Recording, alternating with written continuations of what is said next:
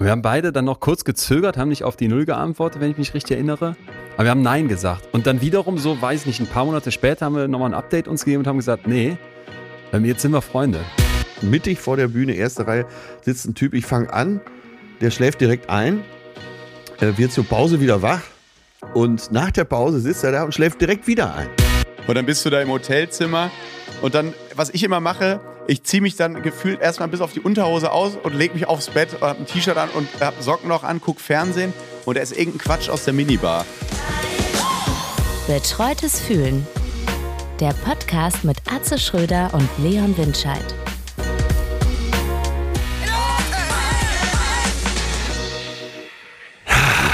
Atze, darf ich, dir, darf ich dir einen kleinen Sekt drüber reichen? Äh, ich nehme Champagner, heute die teure Version. Nach drei Jahren muss das mal drin sein. Drei Jahre? Wahnsinn.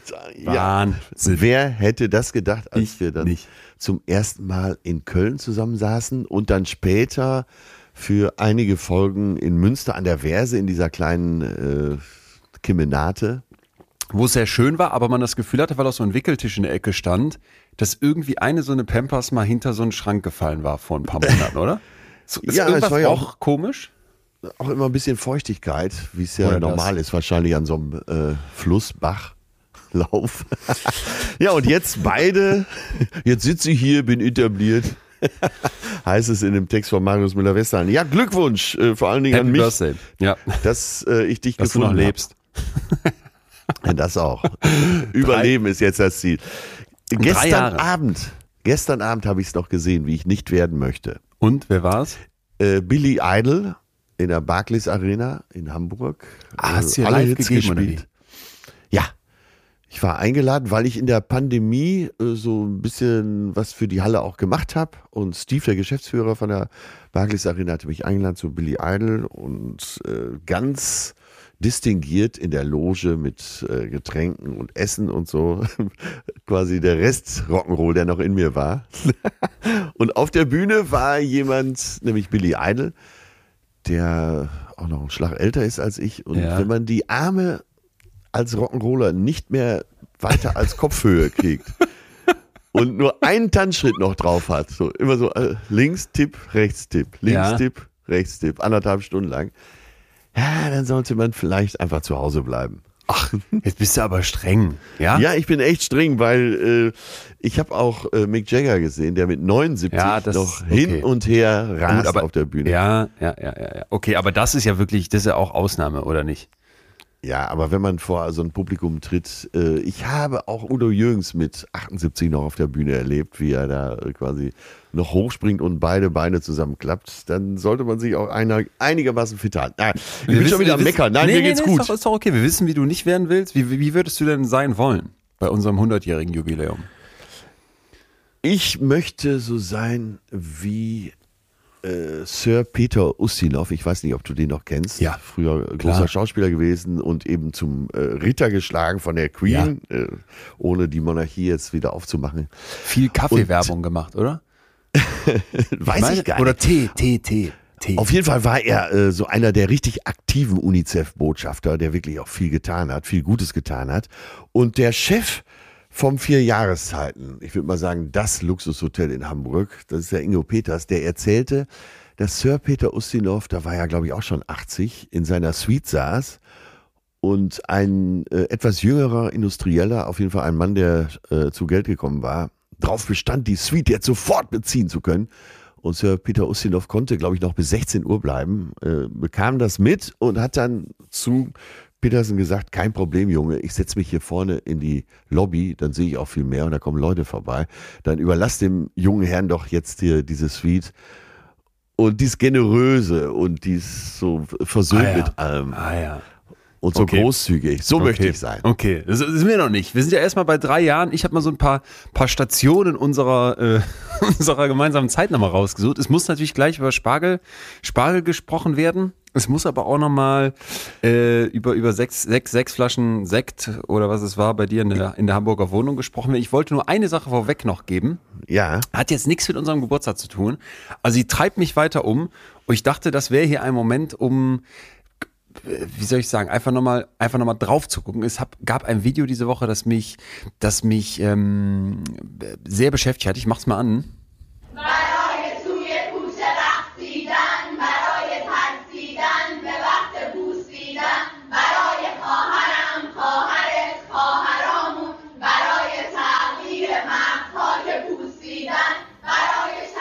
Das sind äh, Mädchen im Iran, ja. die mit dem Rücken zur Kamera stehen und äh, ihre, ihre langen Haare sieht man alle, weil sie eben das Kopftuch abgelegt haben.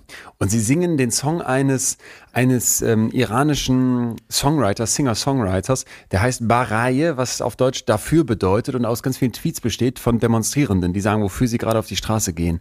Und äh, ich, ich, ich muss dir sagen, einfach, weil es, weil es einfach weitergeht, logischerweise, und zum Glück weitergeht, weil die sich nicht unterkriegen ja. lassen, weil ich diese Woche in Berlin in eine Kundgebung rein, reingelaufen bin. Also ich, das war nicht absichtlich, sondern ich kam da vorbei und sah, es waren tausende Leute auf der Straße und haben demonstriert und, und die Schilder hochgehalten für äh, Massa Amini vor allem und natürlich aber für alle Frauen im, Iran. Und das war so, so bewegend, so ein, das, äh, tat so gut, auch da zwischen ganz, ganz vielen Männern, äh, zum Teil glaube ich auch einfach iranischen Männern zu stehen, die mitgerufen haben, ne, äh, Leben, Freiheit, Frauen oder so ähnlich war, der war einer der, war eine der Kernforderungen, aber es waren jedenfalls diese drei Wörter. Und ja, uns hat eine Hörerin geschrieben aus dem Iran, beziehungsweise eine Iranerin, Sahar, ähm, die gesagt hat, äh, sie hofft, dass wir diese Nachricht lesen und sagt, sie hätte letztens gehört, als wir darüber gesprochen haben und meinte, genau solche Momente geben Kraft und Motivation weiterzumachen. Und ich denke dann, okay, das, was wir hier machen, darüber zu sprechen, ist so eine Kleinigkeit im Vergleich zu dem, was, was dort vor Ja, Ort stattfindet. ja. Aber wenn, glaube ich, die Welt weiter hinguckt, wenn es, äh, wie die schwedische Abgeordnete, Leute gibt, die sich im EU-Parlament auch die Haare abschneiden, wenn einfach Ja, dieser ja. öffentliche Druck so hoch bleibt, dann dann und wahrscheinlich auch nur dann kann am Ende so ein so ein Keim, so eine Bewegung, die da gerade entsteht, doch doch was bewegen. Und deswegen dachte ich, nutzen wir die nutzen wir die Gelegenheit einfach nochmal drüber nachzudenken, weil ich erinnere mich als an die Mädchenschule, in der ich im Iran war und die, das Ja, war natürlich ja. vor zwei Jahren oder über zwei Jahren. Und diese äh, Jung, diese Mädchen, diese da, ganz, ganz jungen Frauen dann, die, die wären vielleicht heute so alt wie die Mädchen, die ich in diesem Schülerinnenvideo gesehen habe und dachte, krass, da war auch eine Lehrerin, der das Kopftuch nur so ganz halb trug, Ja, wofür die ja. äh, Massa Amini, mutmaßlich muss man noch dazu sagen, aber es spricht viel dafür, umgebracht wurde von der Sittenpolizei. Also es, lä es lässt mich einfach nicht los, dieses Thema betre- äh, mich gut. weiterhin total um. Und ich dachte, auch wenn es heute um was ganz anderes geht, ja. Was macht das mittelfristig mit dir? Äh, Was es in dem Moment gemacht hat, hast du ja beschrieben. Aber was macht das mittelfristig? Weil irgendwann muss ja äh, die Ratio einsetzen Ja. und äh, du drüber nachdenken, äh, haben wir eine Chance? Haben Ja, die also eine ich, Chance? Ich, äh, ich kann dir das sagen. Das, das, das kann ich nicht beurteilen. Ich, ich merke aber, dass da eine Hoffnung ist. Und diese Hoffnung mich auch total Ja. erfasst, weil ich weiß nicht, wie es dir geht. Ich habe ähm, immer wieder das Gefühl, Ja. dass ich jetzt jetzt schon so viel alter weißer Mann in mir drin habe, weil ich in einer alter alter weißer Mann Gesellschaft aufgewachsen bin und ich, du weißt auch, ich beschäftige mich viel mit dieser toxischen Männlichkeit und möchte eigentlich Ja, eben nicht, ja. dass es immer nur heißt, okay, oder was heißt immer nur? Nee, es heißt eigentlich noch viel zu wenig. Äh, äh, man muss, man darf einfach dabei nicht übersehen, dass auch, dass es auch ein Problem für Männer ist und dass es auch ein Problem für junge Männer ist. Und je mehr ich so, so etwas mitbekomme und je mehr ich das Gefühl habe, okay, da, es gibt feministische Außenpolitik, das ist ein Begriff, der hat überhaupt keine Rolle gespielt, als ich Teenie war. Jetzt spielt es Ja, immer mehr ja. eine Rolle. Es gibt Männer, die mit auf die Straße gehen und dafür demonstrieren. Es, Ja. äh, du kannst dich mit einsetzen, du kannst dich stark machen. Wir erzählen hier was und scheinbar äh, sagt eine Iranerin uns dann, dass ihr das Kraft gibt. Das sind so Momente, wo ich einfach mittelfristig hoffe, dass sich mit mir was verändert und dass sich, dass sich mit dieser, all dieser toxischen Männlichkeit, die auch schon in mir drin ist, dass sich, dass sich damit was tut. Und das ist, glaube ich, das, was mittelfristig jetzt allein auf mich betrachtet, einfach der Punkt ist, weshalb, weshalb ich so sehr hoffe, dass da sich die Welt verändern wird. Ja, und deswegen ist dieses Gefühl auch noch größer als äh, das, wo es gerade im Iran drum geht. Weil wir sehen ja überall auf der Welt, was toxische Männlichkeit macht. Äh, Ja. Putin wird heute oder ist heute 70 geworden. Ähm, da werden für Ideale, die dieser Mann in sich trägt, äh, für absolut schräge Ideale, äh, werden Menschenleben geopfert. Und genau was du jetzt beschreibst, diese Hoffnung ist damit verbunden, dass, äh, dass man auch erkennt, dass wir alle erkennen, dass es um so viel mehr geht. Genau. Dass es darum geht, dass du selbstbestimmt leben kannst, dass jeder selbstbestimmt leben kann. genau. Dass man äh, nicht auch Volksgruppen, äh, wenn wir nach China schauen, die Uiguren äh, unterdrückt werden. Es geht gerade um fast alles. möchte ich meinen, so vom Gefühl her. Und, und hast du nicht auch den, genau das Gefühl wiederum, das ist dann, das ist eben, eben diese, diese, ja, was heißt kleinen Momente? Im Iran möchte ich da nicht von klein sprechen, Ja. weil ich da das Gefühl habe, da, da tut sich ja schon richtig was. Aber es begann mit einer Frau, die gesagt Ja. hat, vielleicht nicht bewusst und bestimmt nicht, oder zumindest soweit ich weiß, nicht unter der unter der Prämisse, okay, dafür bezahle ich mit meinem Leben, um Gottes Willen. Aber es begann mit einer Frau. Es, es, Ja, es ist ja. heute, es ist heute die weiße Rose, auf die du zurückguckst und sagst, boah, die Geschwister Scholl. Es, es, es sind, es sind diese Personen, die, die Widerstand leisten. Und da habe ich immer das Gefühl, du, du kannst so schnell sagen, ich bin einer von acht Milliarden und du kannst so schnell sagen, ja, ich bin einer von vier Milliarden Männern und wir haben halt dieses Männlichkeitsbild und so ist das dann halt. Und ja, Ja. ich finde das auch nicht gut und ich, ne, aber einfach anzuerkennen, Scheiße, du hast da wahrscheinlich verdammt viel in dir drin von und geh damit kritisch um und ak akzeptier das vielleicht ein Stück weit, dass das da ist, ohne dann zu sagen, ich lasse das so. Und das ist eben wirklich für mich so, dass ich immer mehr merke, je mehr man sich damit auseinandersetzt und sich darauf, sich darauf einlässt, sich dafür öffnet und, und vielleicht versucht in dem kleinen Rahmen, den man hat, da was, da Ja. was zu beizutragen, desto mehr macht es auch mit einem selber. Ja, genau. Und da sind wir genau wieder äh, da, wo es uns ja hier auch drum geht. Äh, das, was du beschreibst, ist ja eine Reise, auch eine innere Reise oder gerade Genau. eine innere Reise. Und Genau. die beginnt jeden Morgen. Wenn du die Augen aufschlägst, beginnt deine innere Reise und da kannst du jeden Stück, jeden Tag ein Stück vorankommen. Und das ist doch sehr optimistisch, oder? Und es ist doch ein, ein Deswegen. schönes Gefühl. De- Das ist deswegen. auch ein befreiendes Gefühl. Deswegen, also ne, genau wie du gesagt hast, was macht das mittelfristig mit mir? Und da würde ich sagen, ist, ist das ein, ist das etwas, was diese, dieses, diesen Eindruck in mir auslöst? ja. Ja. Das wollte ich dir nochmal einfach dir nochmal mitgeben, ähm, weil es mich, weil es mich. Ja, ist schön, wie du mit deiner ganzen Achtung das Wort Leidenschaft dabei das war eine der ersten Folgen, die wir hier gemacht war haben. Die, war es nicht die Folge null, die wir dann irgendwann zum Einjährigen nach dem Gespräch mit unserem lieben Günther Jauch nochmal aus der, aus der Mottenkiste ausgegraben haben? Ich bin mir nicht sicher. Auf jeden Fall äh, war ich damals sehr erstaunt, weil Leidenschaft war für mich nur positiv besetzt. Ja. Und wie du an das Thema dich rangearbeitet hast.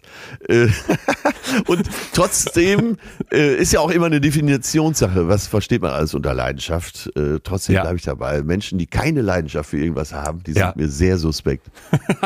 Also ich habe für einiges Leidenschaft. Und vielleicht Ja, ist das ich weiß. Für ist ganz ein schön gut- viel. Vielleicht ist ein guter Zeitpunkt, um, um mal reinzustarten. Ich hatte hier so ein paar, Ja. Punkt, paar Bullet Points, habe ich hier vor mir liegen, ähm, zu, zu. Nach- für unsere drei Jahre. Und eine, ein, also ich muss wirklich, ich kann es dir sagen, also bis heute ist es ein Highlight, äh, wie wir da um 5.30 Uhr am Spreeufer in Berlin ankommen. HP Baxter sitzt da wie aus dem Ei gepellt. Ähm, Marlene Lufen wartet auf uns und dann eben diesen, diesen Koch kennenlernen. Äh, Ich habe gerade echt überlegt, wovon spricht dieser Mann? wie? Ach so, aber jetzt, also. na, jetzt, jetzt habe ich es aber wieder. Ja. Also wir waren zu Gast äh, bei, im Sat1 Frühstücksfernsehen. Wenn jetzt einige sagen, um Himmels Willen, nein, Sat1 Frühstücksfernsehen hat eine riesen Reichweite und die machen echt einen guten Job. Und das Millionen, Beste an Sat1, Millionen sehen das das. Beste an Sat1 ist das Frühstücksfernsehen, das kann man sagen. ja, und wir äh, kommen da an, äh, wenig geschlafen, Ja. sehr früh aufgestanden, äh, beide pünktlichst zu Sat 1 darüber gefahren und oh Gott, und sitzen da, wie du schon beschreibst. Äh, HP Baxter springt darum, ein äh, ja, sehr leidenschaftlicher Koch. Soll ich die Geschichte noch mal kurz erzählen? Ähm, nur mal, nur mal für mich. Für, erzähl sie Äh, mir. Ich, ich, hab, ich, war nämlich, ich war nämlich, als ich mich erinnert habe, nicht mehr ganz sicher, was war es nochmal? War es Spargelsalat? Weil es wurde doch auch Spargel gebraten. Ja, es wurde was mit Spargel gemacht. Dieser Koch hat so, äh, so eine fünf oder drei Minuten Ecke in dieser Sendung pro Stunde. Ansonsten hat er kompletten Leerlauf. Der Koch war aber sehr begeistert, dass er jetzt endlich Atze Schröder kennenlernen durfte. mit seinem jugendlichen Begleiter. Mit seiner, äh, ich war eher deine Zimmerpflanze. Äh, so die Yucca-Palme, die in der Ecke steht. So viel Beachtung kam mir zuteil. Und er sprach auch nur mit mir, mit dir gar nicht. Und irgendwann äh, hat er dann gefragt, wie heißt du denn? Ja, äh, Leon Winscheid. Dann hat er dich gegoogelt und hat gesehen, einen Doktortitel und eine Million gewonnen bei Günter Jauch. Ab da war ich passé und er sagte nur, oh, Dottore. Einer der lustigsten Momente in meinem Leben. In der, für mich ähnlich. Und seitdem muss ich mit diesem äh, neuen Titel leben. Wobei es etwas Gibt Schlimmeres. gibt Schlimmeres. Äh, ein italienischer Dottore. Ähm, ja. Äh, äh, anderer Bullet Point war für mich aber auch, muss ich direkt sagen, schließt schließt eigentlich, finde ich, daran an, weil vom, vom Lustigkeitsniveau ähnlich. Äh, Ankunft bei dir. Ich war in einem Hamburger, wie nennt man sowas? Sektladen, Weinladen? Weiß ich nicht. Auf jeden Fall wollte ich dir, weil ich dir 100 Euro schuldete wegen irgendwas und das schon lange vor mir herschob, dir das wiederzugeben, hatte mir schon eine IBAN-Nummer besorgt von deinem Management wiederum, weil ich ein schlechtes Gewissen hatte, weil ich so lange dieses Geld schulde. Dachte ich, okay, komm, ich mach das, ich mach das wett, ich besorge dir so eine Flasche von deinem Lieblingschampagner, die, Ja. die übrigens 170 Euro kostet, wo ich auch dachte, sag mal, Ja, du hast Ge- die große Flasche geht's gekauft, dir noch ne? gut? Und dann kam ich damit bei dir an und dann haben wir ja noch erst gerätselt, machen wir die jetzt auf? Auf deinem Balkon standen sechs weitere. Weil wenn wir die Bild große noch. aufmachen, muss sie ja auch leer werden. Und äh, gefühlt drei Stunden später wurde zu den Ärzten auf deiner Couch stehend getanzt, was du gerne zuliest. Ähm, Und es war Ja, man muss ja, äh, man muss für alle Flaschen, HörerInnen sagen, ähm, Abend, wo Leon nicht auf der Couch tanzt, ist für ihn äh, als Feier unbrauchbar. ist für mich ist für mich ein Spikeball-Spiel. Was, was Du übrigens hast immer irgendwie im, äh, im Hinterkopf, der Boden ist Lava, wenn du zu einer Feier safe, gehst. Ne? safe, safe. Ja. ja. Oh Gott, war das ein geiler Abend. Ich habe das Bild, das werde ich heute posten, wo die Folge rauskommt, wenn Ja. ich dieses Bild Sehr, posten. sehr, sehr schlau. Übrigens, Spikeball, ich weiß nicht, ob du es mitbekommen hast, wir, wir scheinen doch Einfluss auch auf, ich weiß nicht, ob auf Günther Jauch himself, aber auf jeden Fall auf seine Redaktion zu haben. Hier Ja. für dich zwei und, ich war, da war ich richtig sauer. 32.000 Euro Frage. Für den trendigen Teamsport Spikeball braucht man außer einem Ball vier Spieler und in deren Mitte eine Art kleines A. Trampolin, B. Planschbecken, C. Luftkissen, D. Nagelbrett. Und er wusste es nicht. Und er ist, er ist nicht alt. Und da dachte ich mir, Junge, was ist los? Ich hätte es auch nicht gewusst. Ich habe tausend dich. Nachrichten bekommen. Echt nicht? Doch. Nein, weil du die Geschichte erzählt hast, wusste ich, dass Okay. beim Spikeball ein Trampolin Ah, im okay. Einsatz ist. Aber sonst hätte ich es nicht gewusst. Bielendorfer und ich waren uns sofort einig, wir mussten noch was tun für, für unser Geld bei Wer wird Millionär. Sp- Sorry, aber für 32.000 Euro? ja, sorry. Aber äh, so Leute im Alter von Günther Jauch und mir äh, haben noch nie Spikeball gespielt. Der war hier Anfang 20, der Kandidat. Naja, ah, egal. okay. Ja, Egal. Dann. Ich, eigentlich kann ich jeden, eigentlich mag ich jeden, der es nicht kennt. Ansonsten sag du mal, deine, was, was sind da für dich Bullet Points der letzten drei Jahre hier? Dass ich mich überhaupt äh, hier in dieses Thema bewegt habe, ist für mich der Bullet Point. Ich bin so dankbar, äh, dass wir beide hier damit angefangen sind. Wir wussten ja am Anfang auch überhaupt nicht, wohin die Reise geht. Und das, äh, ja, ich empfinde das so als zusätzliches Segment in meinem Leben, was ich vorher gar nicht so eingeplant hatte. Erstmal hatte ich dich nicht eingeplant, du bist Ja. mir passiert. Das geht, das geht mir ja ähnlich. Da bin ich sehr, sehr dankbar. Du bist für mich mittlerweile einer der wertvollen Menschen in meinem Leben. Und ähm, das hier jede Woche zu tun, das ist also insgesamt der Bullet Point. Am Anfang haben wir mal eine Folge gemacht über Frauen. So sind Frauen sozusagen. Und dann war uns so beim Aufnehmen schon klar, wir müssen unbedingt auch machen, so sind Männer. Ja. Und da auch einer der Bullet Points, äh, wann ist man ein Mann, war ja die große Frage. Ja. Und die haben wir dann übersetzt oder für uns übersetzt in wann ist man ein Mensch? Stimmt. Das war so das Stimmt. Learning. Stimmt. Und das war so ein, äh, auch so ein Bullet Point für mich, auch für mich persönlich, dass ich gedacht habe, ja, jetzt, wann ist man ein Mann? ist ja eigentlich Blödsinn, ne? Ein Mensch. Wann ist man ein Mensch? Darum geht's. Ich habe gestern, ich habe gestern an dich denken müssen, weil ich in der in der ARD Mediathek kam es einem. Kennst du diese Kacheln, die man da immer sieht, diese großen Ja, Bilder, ja. die ja dann so ge- gestaltet sind, dass man da, dass man sie einen sofort ansprechen wollen äh, sollen. Und ich war hin und her gerissen, weil diese Kachel bestand aus fünf, sechs Menschen mit Down-Syndrom. Und jetzt kommt das Problem: Ross Anthony. Und die waren alle da zusammen auf diesem Bild. Und ich dachte, okay, es interessiert. Es interessiert Ja, okay. mich. Ich spar dir alle Witze. Spar Ich alles, habe das auch gesehen. Ja? Ich habe das auch gesehen. Nein, hast du es auch schon geguckt? Ich habe es noch nicht gesehen. Ich So. fand aber äh, dieses Bild mit Ross Anthony drauf und den äh, anderen Kindern und Menschen äh, das war so ein, äh, ja, so ein richtig schönes Bild. Das hat mir ein gutes Gefühl gegeben. Da möchte ich, dir, möchte ich jetzt dir und allen, die zuhören, das so ans Herzen legen. Das heißt Down the Road. Und wir, wir Ja. haben gestern hier äh, drei Folgen so weggesnackt. Ähm, Ja. Sechs, ich glaube sechs. Sechs junge Menschen mit Down-Syndrom, so von Anfang 20 bis Anfang 30, g- machen so eine Art Roadtrip. Mit Ross Anthony. Und du hast den ja hier mal beschrieben. Ich habe den, ehrlich gesagt, ich kenne ihn nur aus diesem Schlagerkontext und vom Roses natürlich und war so, Ja. ah, äh, Ja, ich auch, ich auch. äh, dachte, dachte, dass das, oh Gottes Willen. Und dann kommt der aber auf diesen Parkplatz. So, und über die Art und die Witze und so, das ist jetzt für mich alles sekundär. Du merkst halt sofort, und das weiß ich auch noch von meiner Tante, die leider schon gestorben ist, aber auch ähm, Trisomie 21 hatte, die die war auch totaler Schlagerfan. Ja. Oh, beziehungsweise da bei der im Heim waren ganz viele Schlagerfans, ne, also im Wohnheim. Und die, diese jungen Leute kommen dann auf diesen Parkplatz und die rasten aus vor Freude, als sie Ross Anthony sehen. Und dann, und dann, Ja. dann bringen die die quasi zusammen und die lernen den kennen, dann fangen die diesen Roadtrip an. Und es ist so, es ist so, es ist so herzlich, es ist so schön. Du, du hörst denen zu und denkst, oh mein Gott, wie, du lachst mit. Die, die, die, da entsteht, ich will jetzt nicht spoilern, aber entsteht sofort ein Liebespärchen, die, die machen Witze. Also da gibt es zum Beispiel eine, die kommt dann in so, die gehen sie dann einmal übernachten in so einem Luxushotel, machen es sich da ganz schick und dann kommt sie an diese Rezeption und die Ja. Rezeptionistin muss dann helfen, da die ganze Adresse auszufüllen, weil die, glaube ich, nicht richtig schreiben kann. Aber die Unterschrift macht sie dann selber. Und dann sagt die Rezeptionistin, ja, bitte unterschreiben Sie doch hier. Und dann guckt die, diese, diese junge Frau die an und sagt halt so, mit so einem verschmitzten Lächeln, ähm, wo ich wirklich an meine Tante denken musste, die auch so ein, die auch so ein Down sind, dieses Lächeln, dieses ganz, so ein ganz typisches Lächeln hast du ja da manchmal. Ja, ähm, ja, guckt ja. die dann an und sagt, soll ich unterschreiben, weil ich so berühmt bin? Und dann lacht die sich so kaputt und du sitzt einfach da so. Und es ist so, also es ist einfach unfassbar herzlich. Und da musste ich an, unser, an, so- an unsere vielen Diskussionen hier schon, schon zum Thema Intelligenz denken. Und es war, nochmal so ein Moment, wo mir das auch wir- wirklich wieder ja, fast, fast nicht Augen öffnet, weil es war mir eigentlich schon klar, aber es war so schön, es nochmal so klar zu sehen. Die reden dann manchmal nicht so schnell oder haben vielleicht so ein Wort, was denen nicht sofort einfällt oder du hast, oder du merkst, was heißt oder, du weißt auch sofort, die könnten jetzt vielleicht keine binomische Formel oder sowas auflösen, aber, und das Ja. fand ich halt, ist, ist ja dann das, was, was glaube ich, oft übersehen wird, weil du denen schnell irgendwie die Intelligenz absprichst, habe ich manchmal das Gefühl in unserer Gesellschaft.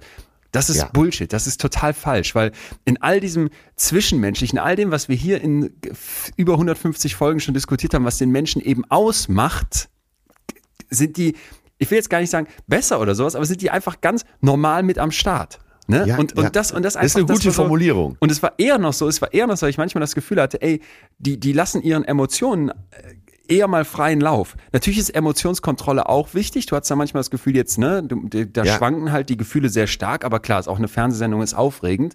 Und ich hatte halt die ganze Zeit das Gefühl, okay, man, gu- guck dir das an und dann lernst du wieder so viel übers Menschsein. Und das war, also, kann, kann ich dir nur empfehlen. Guck mal rein. Und Ross Anthony, ich hatte nach, nach, klar, irgendwie, wenn man jemanden öfter sieht, hat man immer das Gefühl, jeder ist sympathisch, aber, oder zumindest bei vielen. Nach so anderthalb Stunden habe ich gedacht, das ist nett, wie der das macht. So kann man auch unterhalten, oder? So, ja, total. Total. Wirklich. Siehst du, wenn er nicht singt, ist doch alles gut.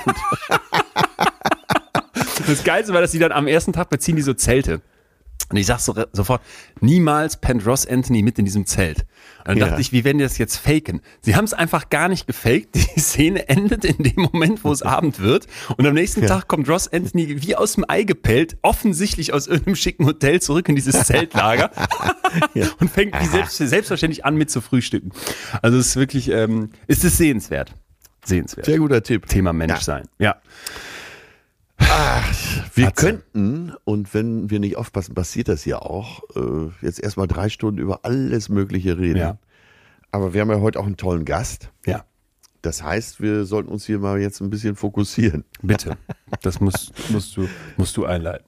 Hast du viele Zuschriften bekommen? Wir haben ja beide aufgefordert bei Instagram. Äh, ja, wir haben, ich habe auch, ich muss sagen, ich sammle die. Beim letzten Mal habe ich dir erzählt, ich habe diese Notizen in meinem Handy, betreutes Fühlen Startstories. Ich habe aber auch betreutes Fühlen äh, Feedback.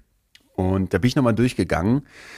Es gibt Kritik immer auch wieder, irgendwie von Vocum Gender Gaga, das wir hier machen, über ähm, narzisstische Selbstdarstellung. Über, gibt, es gibt einige Kritik, das muss man einfach auch sagen. Und das finde ich auch völlig fein. In den meisten Fällen ist die auch sehr, sehr konstruktiv und auch nett vorgetragen. Ähm, es gibt sprachliche Kritik, müssen wir mal kurz drauf eingehen. Es hat hier jemand geschrieben, sie war eine Frau, sie steht total auf unseren Podcast und würde am liebsten mal mit, jetzt in dem Fall mir, einen Kaffee trinken gehen. Und jetzt kommt die Kritik auch an mir. Jedoch fällt ihr auf, dass ich regelmäßig das Füllwort im Prinzip nutze. Und das Ja. findet sie nicht ganz so sexy. Wenn ich Bock hätte, das zu ändern, würde sie sich freuen und auch nochmal über den Kaffee nachdenken. An dich gab es auch wiederholt Kritik, was die Sprache angeht. Zum Beispiel von Rolf und Burkhardt. Aber Atze, ich muss dir das jetzt sagen. Mir war das gar nicht so aufgefallen. Aber es kam jetzt schon öfters. Sag mal bitte intellektuell. Intellektuell. Hier, äh, Rolf und Burkhardt hören bei dir immer ein R. Ja, und Wie hältst du es auch. aus, immer wieder. Atzes intellektuell um die Ohren zu bekommen? Ja, Schreibt hier. Burkhardt. Ist das so? Das mache ich oft. ähm, das ist, glaube ich, äh, meiner westfälischen Mundart geschuldet. okay. Äh, da sagt man auch zum Beispiel bei nämlich lassen wir Westfalen gerne das L weg. Mach mal. Äh, ich sag nämlich intellektuell. Ah, okay. Also ein bisschen äh, westfälisches Idiom müsst ihr mir zugestehen. Ja, ich Äh, sowieso. Ich, bis mir, das war, mir war das noch gar nicht aufgefallen, aber sehr, sehr viele geschrieben haben und dann natürlich meinten, Leon, du als, als Sprach...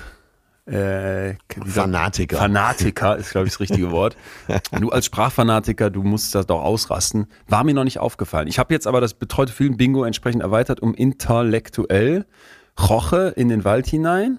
Im Ja. Prinzip. Total stand schon drauf. Safe stand schon drauf. Holzuhr und Spikeball habe ich auch noch dazu geschrieben. Was ich auch oft sage, ist Hammer, Hammer. Ich tipp's. so als Erkenntnis. Ja, ja, äh, aber ich bleib dabei. Ich, ich mag das. Safe. Wenn ich wirklich äh, mich richtig wunder, dann sage ich schon mal Hammer und da bleibe ich dabei. Äh, ja, du hast nach Zuschriften gefragt, vielleicht noch eine oder zwei, wo ich wirklich gemerkt habe, dass die mich äh, richtig Annabelle, berührt ach, haben. Annabelle, du bist so herrlich intellektuell. Ich bitte dich, komm, sei so gut, mach meine heile Welt kaputt. Was war das, ein jetzt? Kleiner, das war ein kleiner musikalischer Beitrag hier zur äh, Dreijahresfolge. Ja, du passt auch. Wir hatten noch keine Musik. Sag mal deine Zuschriften, die dich irgendwie. Äh, ich habe viele kurze Sachen und da ist das, was äh, immer wieder kam, ist, äh, wie lange macht ihr noch? Wann, So, nach dem Motto Schnauze voll oder? nee, das war, äh, also standen natürlich schon ein paar Sätze mehr, aber äh, es schwingt die Angst mit, dass wir hier nächste Woche aufhören. Ah, Okay. Wir könnt euch alle beruhigen. Wir haben so viel Spaß daran. Das wird noch sehr lange so weitergehen. Äh, co- committe dich. Ich habe letztens oder habe immer wieder mal Diskussionen hier mit meinem Umfeld, wo man sich so fragt, was macht man denn und was sind so die, die Projekte, wo man Fokus drauf gibt. Und ich habe ich, dann habe ich mal so kleine Listen. Ich bin Listentyp und dann steht da halt drauf, was ich so an Sachen mache, auf Tour gehen und jetzt auf der Couch mit dem ZDF oder oder oder oder. Und dann ähm, war immer so das betreutes Fühlen, aber ganz oben stand und ich immer gesagt habe, da, da sehe ich überhaupt nicht auch nur am entferntesten Horizont ein Fragezeichen. Das will ich immer weitermachen. Ja, so geht's mir auch. Äh, da kann ich alle beruhigen und auch dich und mich, äh, wenn du nicht tot umfällst aufgrund deines Lebensstils, dann geht das hier immer weiter. Drück mir, drück mir die Daumen. Erdem hat uns geschrieben und das wollte ich mal kurz sagen, weil ich, das, ich, ich freue mich eigentlich immer ganz besonders, wenn mir auch Leute aus dem, aus dem psychologischen Arbeitsumfeld schreiben. Und er, wenn ich das hier richtig verstehe, arbeitet auf einer äh, Psychiatriestation und sagt dann, dass er eine akute Aufnahme hatte und sagt jetzt Folgendes. Dass, dass, ihm, dass ihm das auch bei allem Wahnsinn immer wieder total Spaß macht. Und er hat jetzt einen Patienten aufgenommen mit akuten Suizidgedanken und hat dann Ja, versucht, den Patienten dort hab ich auch abzu- gelesen, ja. dort abzuholen, wo er sich gerade befand und versucht ihm eine, mit ihm eine Bindung aufzubauen. Und er sagt jetzt, im Gespräch wurde deutlich, dass die Beziehung, in der er sich befand, ihn sehr belastete. Wir haben lange miteinander gesprochen und ich hatte eine recht gute Bindung zu dem Patienten aufgebaut. Was konnte ich ihm jetzt noch mitgeben? Und dann sagt er, kennst du den Podcast Betreutes Fühlen? Und natürlich kannte er ihn nicht. Ich habe ihm die Folge Toxische Beziehungen ans Herz Ja. gelegt. Am nächsten Tag hatte er sich schon, am nächsten Tag hatte er schon auf mich gewartet, um mir zu sagen, wie begeistert er von dieser Folge war und auch von dem Podcast. Er hätte sich die Folge mehrmals angehört und hat mir eine Liste von Notizen gezeigt. Liebe Grüße, macht weiter so, Erdem. Das, hat- das, klar, könnte man jetzt sagen, Herr, Moment mal, jemand mit akuten Suizidgedanken, ihm hilft doch kein Podcast. Absolut, absolut würde ich jetzt sagen, in sehr, sehr vielen Fällen muss man das jetzt nicht größer machen, als ist so eine, so eine Podcast-Folge, bitte nicht. Aber, und das haben eben uns immer wieder Leute geschrieben, dass sie das als in ihrer Psychotherapie mit benutzen, weil sie sagen, ich habe ja nicht die Zeit als Therapeutin, mich vielleicht die ganze Zeit weiter mit Wissenschaft zu beschäftigen oder auch als, als Betroffene, dass sie sagen, ja, das gibt mir einfach zusätzlich noch was mit. Ne? Das ist Ja. ja hier kein Therapieersatz, aber dass ich so dachte, wenn das Leuten zusätzlich einfach noch was mitgibt und auch vielleicht jemand, der gar keine Therapie macht oder gar keine psychische Störung hat, einfach, dass es vielleicht wa- was zur mentalen Gesundheit beiträgt, das sind so die Momente, wo ich mich, wo ich mich am aller, allermeisten freue. Bei den Das kann ich mir vorstellen. Und ähm, dir geht's ja wahrscheinlich noch mehr als mir so. Es kommen sehr viel Zuschriften von praktizierenden Psychologen, Psychologinnen. Geht dir das auch so? Ja, ja. Die sagen, ähm, ja, es, äh, das bereichert mein Wissen. Da bist du natürlich hauptsächlich dran schuld. Aber was auch du, immer wir- Sagst du, stimmt aber nicht, stimmt nicht. Und da möchte ich dir Ja. keinen Honig um, um den Mund schmieren, sondern ich habe ich hab wirklich das Gefühl, also ich kann es dir einfach sagen, als jemand, der psychologisch arbeitet, nicht als Therapeut, weil ich kein Therapeut bin, aber ja irgendwie schon hier versucht, Psychologie in die Praxis zu bekommen. Dieses, was du mitgibst und dieses, was du nachfragst und dieses, was du kritisch nachfragst und dieses, wo du sagst, ey, das muss man jetzt nochmal anders einsortieren oder wo du dann sagst, das hast du jetzt schön kompliziert erklärt lernen, aber ich mache mal ein Bild oder einen Witz auch dazu. Das sind für mich oft die Momente, wo ich dann zwei Wochen später merke, ey, ich habe die Studie vielleicht vergessen, aber das, was du dazu gesagt hast, nicht. ja, danke, Und das, danke. nee, wirklich. Und das glaube ich dann auch ein Punkt, der, ähm, der, der hilft. Und das denke ich, ist ein, muss ein Teil von Wissenschaftskommunikation sein dürfen. Das hat die MIT mal ganz toll in einem Interview beschrieben, dass es eben nicht zwei Waagschalen sind, wo du sagst, in der einen Waagschale liegt das Vereinfachte und man muss es ja einfach erklären, damit man es auch auf Ja. TikTok oder Instagram teilen kann. Und in der anderen Waagschale liegt die Wahrheit, wie es wirklich war und die Komplexität der Studie, sondern sie sagt, stell's dir wie eine Zwiebel vor. Ne? Und die äußerste Schale Ja, ist dann vielleicht ein, ein 15 Sekunden in einer, in einer Instagram-Slide. Da muss ich es runterbrechen, aber drum darf ich nie vom Kern abweichen dieser Zwiebel, der dann irgendwo drinne ist, der vielleicht nur von Fachpublikum in irgendwelchen Journals gelesen wird, äh, in kompliziertem Englisch. Äh, ja, sehr schönes Bild dazu. Sehr schönes Bild. Was auch immer wieder kommt, gerade eben auch von FachhörerInnen, ist äh, das die gute Laune, die wir dabei noch mittransportieren und die wir auch wirklich haben. Wir verstehen uns ja, wirklich gut, äh, dass sie das Thema auch trägt oder oft das Thema trägt, sagen wir es mal so. Ja, wir könnten jetzt hier die Zuschriften äh, wahrscheinlich noch zwei Stunden weiter bearbeiten. Aber was hältst du von dem Vorschlag, wenn wir die äh, so die nächsten Wochen mal immer so Unbedingt. mitlaufen lassen und äh, nochmal eine vorlesen? Ja. Weil wir haben ja heute Ja. einen ganz besonderen Ja. Gast und äh, zu dem sollten wir jetzt auch kommen, auf finde ich. den wir uns schon lange freuen, der uns die große Ehre erweist, weil er in äh, wenig bis keine, glaube ich, anderen Podcasts geht, außer seinen eigenen. Aber du hast Ja. natürlich wieder mal alles möglich gemacht und deswegen ist er heute bei uns. Ja, und er ist äh, jemand, den wir beide sehr mögen. Ja. Und äh, aufgrund vieler seiner Skills, aber äh, er ist in erster Linie mal ein sehr, sehr, sehr feiner Mensch. Einer äh, neben dir der feinsten Menschen, die ich kenne. Äh, die Rede ist von Tommy Schmidt, dem großartigen Tommy Schmidt, äh, Podcaster, Autor, Kolumnist, Moderator. Fernsehmoderator. In erster Linie, und das war ja das, was er angepeilt hat mit seinem Studium, äh, ist er auch Journalist. Und das merkst du auch immer, wenn er Texte schreibt. Äh, ja, Tommy und ich, als wir uns vor ein paar Jahren trafen, war es, glaube ich, so Liebe auf den ersten Blick. Wir können unheimlich gut miteinander, verstehen uns privat gut, sind auch befreundet. Da war auch dann und wann schon mal auf dem Boot. Aber langer Schwede, kurzer Finn. Äh, wir sind beide froh, dass er heute zur Dreijahresfolge bei uns ist. Und äh, da sage ich mal, ja, herzlich willkommen, Tommy Schmidt.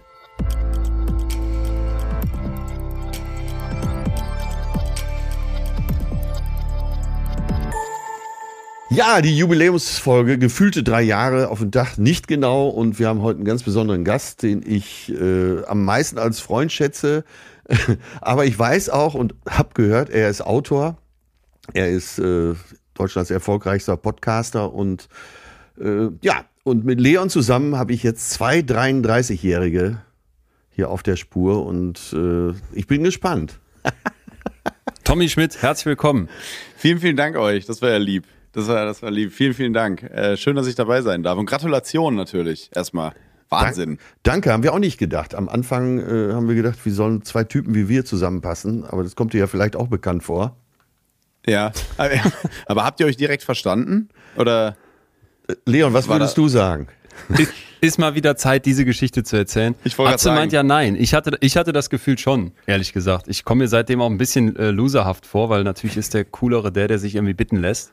Aber mein. Gefühl war, dass da direkt Chemie war. Atze sagt, wir brauchten ein paar Folgen und er hatte das Gefühl, ich denke, er ist irgendwie der Nerd und ich bin irgendwie der, nee, nee, der, der, der, der Depp von der Straße und ich bin irgendwie der akademische Nerd und ähm, irgendwie passt es Genauso ja dann ist es doch. doch auch gekommen jetzt. Ja, meine ich auch. Ne?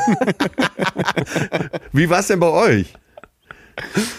Bei uns war das so, es war ja 2017, September, äh, da äh, habe ich den ersten Schritt gemacht. Ich habe Felix äh, gefragt, ob wir nicht einen Podcast einfach machen wollen. Das war so diese Zeit, wo es gerade noch irgendwie neu war, also Podcast. Das war jetzt, also klar gab es die schon. Da vor allem zu nennen natürlich Jan und Olli hier mit Fest und Flauschig. Ah ja, Damals, glaube ich, noch sanft und sorgfältig. Nee, ich glaube, es hieß schon Fest und Flauschig. Und im Zuge dessen habe ich ihn irgendwann dann gefragt, wollen wir das nicht auch mal machen? Das wäre doch ganz witzig, weil ich war zu dem Zeitpunkt, wie du eben ja schon eingangs gesagt hast, Autor noch. Bin ich ja eigentlich gar nicht mehr. Also ich mache ja eigentlich nur noch jetzt Podcast und Fernsehen. Und äh, damals war ich eben Comedy-Autor und äh, war so hinter den Kulissen aktiv und dachte, das wäre doch spannend. Irgendwie jemand, der auf der Bühne steht, der mit jemandem hinter den Kulissen äh, so einen Podcast macht. Also es war überhaupt nicht geplant, dass das dann so durch die Decke geht. Und äh, irgendwann haben wir dann äh, die ersten zwei, drei Folgen aufgenommen, damals noch in der Waschküche von Hazel Brugger, weil die hatte, ähm, die hatte, Aus, die hatte Ausrüstung. Wir saßen da wirklich zwischen aufgehängten Unterhosen und sonst was saßen wir da und haben äh, diesen Podcast aufgezeichnet und gemerkt, dass das richtig Spaß macht. Und seitdem machen wir das jeden Mittwoch. Ja. Ja, und du hast, Nice. äh, du hast Felix wo kennengelernt?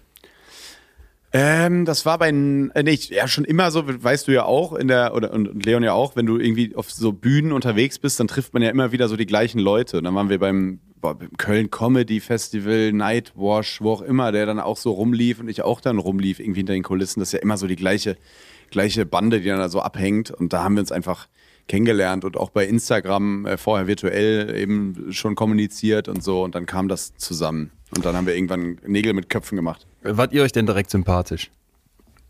Ja, total. Also ich glaube, ich bin eher trotzdem so ein Typ, den Felix wahrscheinlich früher auf der Schule verprügelt hätte. Aber, ähm, aber, aber, aber jetzt, Heute doch wahrscheinlich immer noch, wenn ihr euch nicht kennen würdet. wenn wir mit einem Raum sitzen würden bei der Aufnahme. Nee, nee, gar nicht. Also das war natürlich jetzt sehr kokett, aber es ist einfach so schon, äh, ist natürlich ein anderer Typ einfach, ne? Und ich glaube, das macht es auch so ein bisschen aus, wenn man die Leute so fragt, warum sie das gerne hören, sagen sie immer, weil ihr so verschiedene Sachen abbildet. Ja. Und wir waren uns aber trotzdem sofort sympathisch, weil wir bei aller Unterschiedlichkeit schon so die gleichen, oft die gleichen Werte teilen. Und dadurch und, und, und über die gleichen Sachen lachen vor allem. Das ist ganz wichtig. Wir haben ein sehr ähnlichen, ähnliches Humorverständnis, finde Ja, ich. ja. Findet er, glaube ich, auch. Und äh, wir finden die gleichen Sachen gut und die gleichen Sachen doof. Und äh, das war, glaube ich, ganz wichtig als Basis, weil sonst hast du in so einem Podcast, der ja immer so ein bisschen despektierlich, finde ich aber völlig okay, Laber-Podcast genannt wird, ein Problem, ne? Wenn der eine irgendwas erzählt und der andere sagt dann, ja, verstehe ich jetzt nicht, was daran interessant sein soll. Sondern das muss sich ja so gegenseitig so potenzieren, hochschießen und dann, Ja. dann, dann macht das halt auch Spaß. Das ist ja wie bei dir und Till Hoheneder zum Beispiel, bei Zärtliche Cousinen. Das ist ja auch so. Das ist ja so, das ist ja eher ein humoriger Podcast. Eurer ist ja so, ist ja, ich würde sagen, ein, ein äh, äh, Laber-Podcast plus. Ne? Also ihr habt ja einfach noch diese, diese die wissenschaftliche Expertise dabei, die einfach so Spaß macht. Ähm, und dadurch ist es gar nicht so wichtig, dass man so zusammenpasst. Umso schöner ist es, dass ihr so zusammenpasst. Also wenn man jetzt euren Podcast hört, das ist ja trotzdem irgendwie so eine, so eine gleiche Ebene immer. Das finde ich auch ganz gut. Wahrscheinlich ist es das Münster-Ding. Ja, vielleicht ist auch das Münsterding. Aber Atze, wie, erinnerst du dich, wie lange wir gebraucht haben, bis wir in der Freundschaftsfolge, ich glaube ja damals sogar noch gesagt haben, nee, wir sind keine Freunde. Da haben wir drei runtergezählt, so drei, zwei, eins, und dann sollte jeder sagen, sind wir befreundet. Ja. Und wir haben beide dann noch kurz gezögert, haben nicht auf die Null geantwortet, wenn ich mich richtig erinnere. Aber wir haben Nein gesagt. Und dann wiederum so, weiß nicht, ein paar Monate später haben wir nochmal ein Update uns gegeben und haben gesagt, nee, ähm, jetzt sind wir Freunde. Ja, Das, das, ja. ist, das ist jetzt schon was her, aber es dauerte auch was. Ist das bei euch so, Tommy, dass, dass ihr Freunde seid?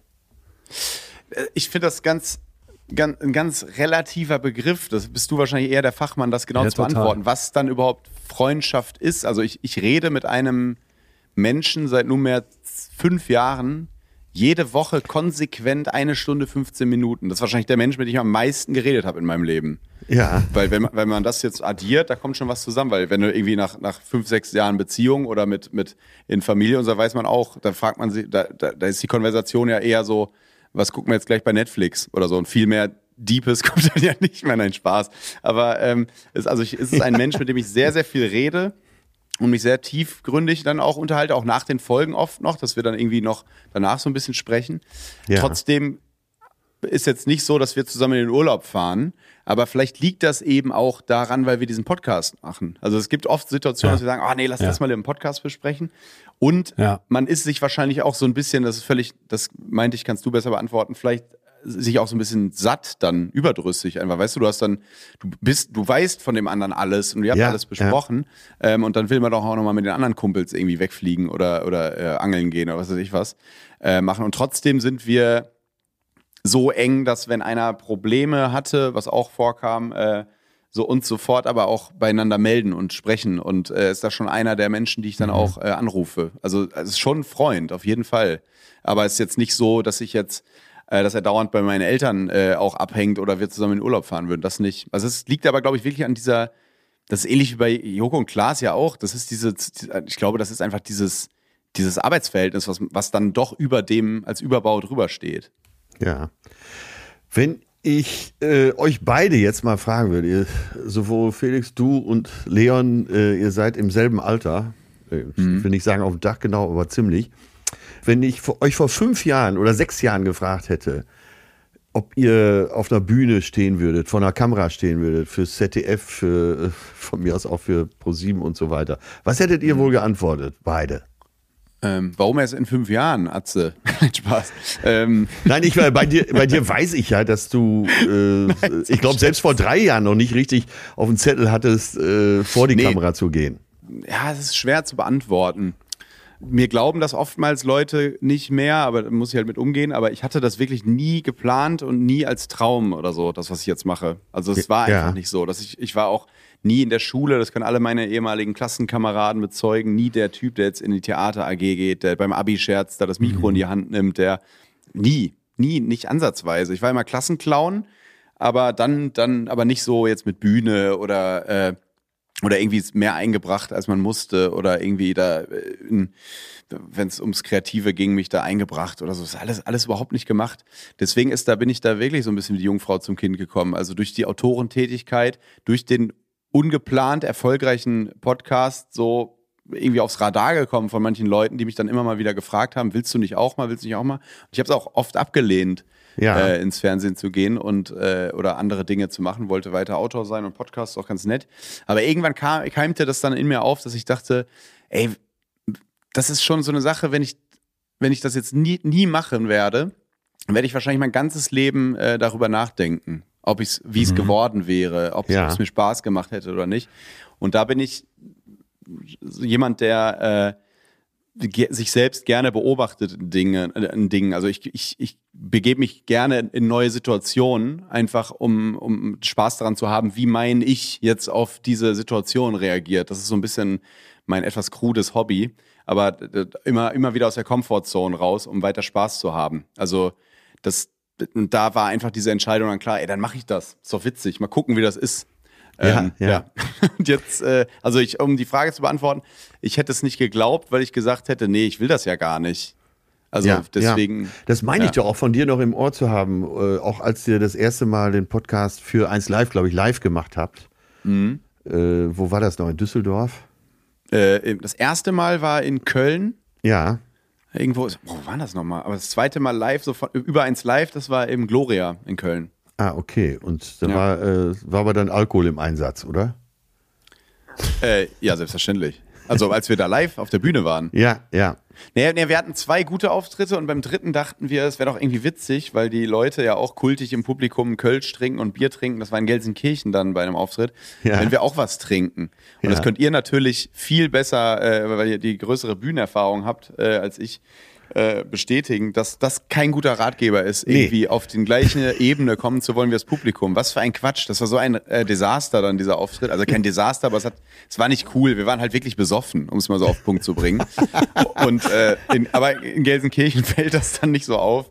Ähm, und dann, ja, das war nix. Das war nix. Aber ich weiß nicht, hast du das schon mal gehabt? Äh, einer von euch beiden irgendwie verkatert oder, oder mit, mit, mit Pegel auf die Bühne gehen? Das ist ja furchtbar. Mit Adrenalin Nee, gemixt. Äh, ich, ähm, nee, safe. Mit Pegel zum Beispiel auf gar keinen Fall. Und Mhm. auch nicht nur nicht mit Pegel, sondern ich trinke ganz bewusst vor sowas nie Alkohol. Weil es oft so Ja. ist, wenn so Sendungen auch abends aufgezeichnet werden, dass dann schon mal irgendwie die Flasche kreist und dann gibt's, Mhm. äh, gibt's Rotwein oder sowas.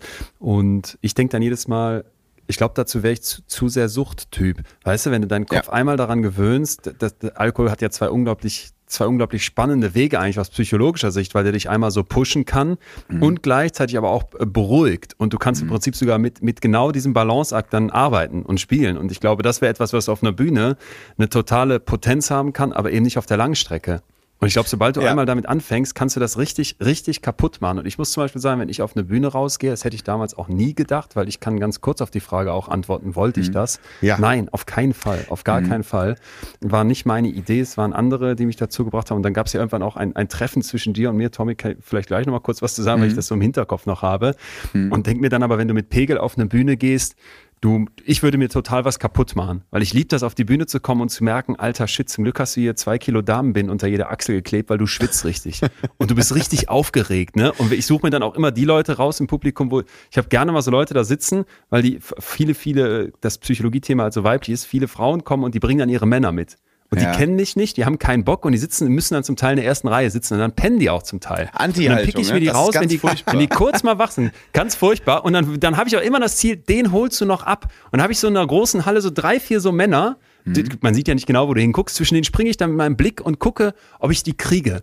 Und manchmal kriege ich die nicht, ist auch klar. Ich erinnere mich an einen Science Slam in Berlin ganz am Anfang von dem Ganzen, als ich Sachen ausprobiert habe und gedacht habe, ja, vielleicht wird's ja doch was mit der Bühne, wo ich die Idee schon nicht hatte. Ähm, und dann andere mich darauf gebracht haben, wo es am Ende so ein Applausometer gab. Wer hat jetzt gewonnen? Was irgendwie gemein ist, weil Kunst bewertet wird, aber so ist halt irgendwie dieses Science Slam Prinzip. Und dann sitzt in der ersten Reihe ein Typ, der Applaus war so mittelmäßig bei mir und der ganz demonstrativ klatschte aber, indem er beide kleinen Finger so ganz leicht aufeinander tippte vor seiner Brust. Vor sowas habe ich bis heute Schiss. Ja, das ist, also das ist ja wie die höchste, das ist so wie 10 Cent Trinkgeld geben. Das ist so Ja, furchtbar. Genau. Oh Gott.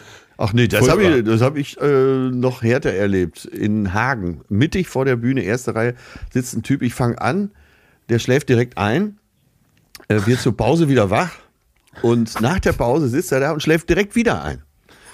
Und äh, nachdem ich dann fertig war, also kurz vor der Zugabe, ruft er, äh, klatscht in die Hände, ruft Zugabe. Und da habe ich echt gefragt, äh, bist du denn noch müde? also, das, also da muss man ist sich, glaube ich, Wahnsinn. vor frei machen. So, aber jetzt mal die Frage hier an, an die beiden, an Mhm. euch beide. Was hat sich verändert dadurch, dass eure Gesichter jetzt draußen erkannt werden? Naja, alles. Also, da, Also- da, äh, ja, da passt vielleicht wirklich ganz gut dieser Moment, ähm, weil du hast ja auch eben gesagt, Atze, witzigerweise vor sechs Jahren. Und ich glaube, das war vor sechs, vielleicht vor sieben, äh, vielleicht vor fünf Jahren, Tommy. Ich kenne nicht mehr genau die Straße in Köln, aber da bin ich öfter, öfter essen, weil da so viel los ist. Weißt du, dieser Burgerladen. Aachener, der Aachener Straße saßen wir bei Beef Brothers. So. Ja. Äh, und wir war, und es war so, dass ich also von der Agentur, die da damals auf mich zukam, Atzis und meinem Management, gesagt bekommen hatte, ja, wir haben wir, Psychologie, du hast da ja ein Buch geschrieben und das Buch schreibst du in deinem stillen Kämmerlein. Da hatte ich nicht irgendwie an Öffentlichkeit im Sinne von Bühne oder großen Auftritten oder was gedacht. Und dann hieß es, ja, hättest du nicht mal Lust, sowas auf der Bühne auszuprobieren, so eine richtige Lesetour zu machen? Da habe ich gesagt, ich habe ich hab keine Zeit, was Management, nee, wie- was wollt ihr denn? Da meint der Verlag, ja, mach's doch mal, hör dir das mal an. Und dann haben die relativ schnell gesagt, äh, die Verträge waren noch gar nicht ganz fertig und unterschrieben. Ja, wir haben auch schon eine, eine, Location Düsseldorf gebucht, 100 Leute, das zack. Und du musst da jetzt, du musst in drei Monaten auf diese Bühne. Und dann kam irgendwann halt so Pa- Panik natürlich auf und auch völlige Unsicherheit. Und dann hieß es, ja, es gibt aber auch Comedy-Autoren, es gibt Leute, die helfen bei sowas. Und dann weiß ich noch, dass quasi sehr, sehr schnell dein Name fiel, weil der schon damals in aller Munde war. Und das war aber noch so ein Insider-Tipp so ein bisschen. Du, du hast mir dann erzählt, als wir uns getroffen haben, als es darum ging, ob du mir vielleicht helfen könntest als Autor für dieses Programm, dass euer Podcast gerade schon so gut läuft und dass das so erfolgreich ist. Und ich hatte das damals noch überhaupt nicht auf dem Radar, stand Ja. auch noch ganz, ganz, ganz weiter hinten in irgendwelchen Startlöchern. Und dann habe ich das Gefühl, ab da ging das ja bei dir wirklich so richtig, richtig raketenhaft ab, so dass als wir uns äh, ein paar Jahre später nochmal darüber unterhalten haben, du meintest, äh, dass du irgendwie so einen Saloon-Moment gehabt hättest, dass du irgendwie in Köln Ja. äh, über, den, Ma- über den Marktplatz gehst und wie so ein Cowboy, der in den Saloon kommt, beide Türen gehen auf und alle lassen ihr Getränk stehen, drehen ihren Kopf um und gucken erstmal diesen wilden Cowboy an. Ja, das war. Und da habe ich ähm, gedacht, okay, krass, weil das habe ich zum Beispiel nicht, bis, bis heute nicht. Ja, das war eine Situation, das war, weil, weil, weil bei mir ging das ja auch so ein bisschen während dieser Pandemiezeit so äh, äh, los. Also, dass es so kometenhaft, wie du, wie du es jetzt genannt hast, äh, war, dass ich diese Gesichtsbekanntheit plötzlich hatte.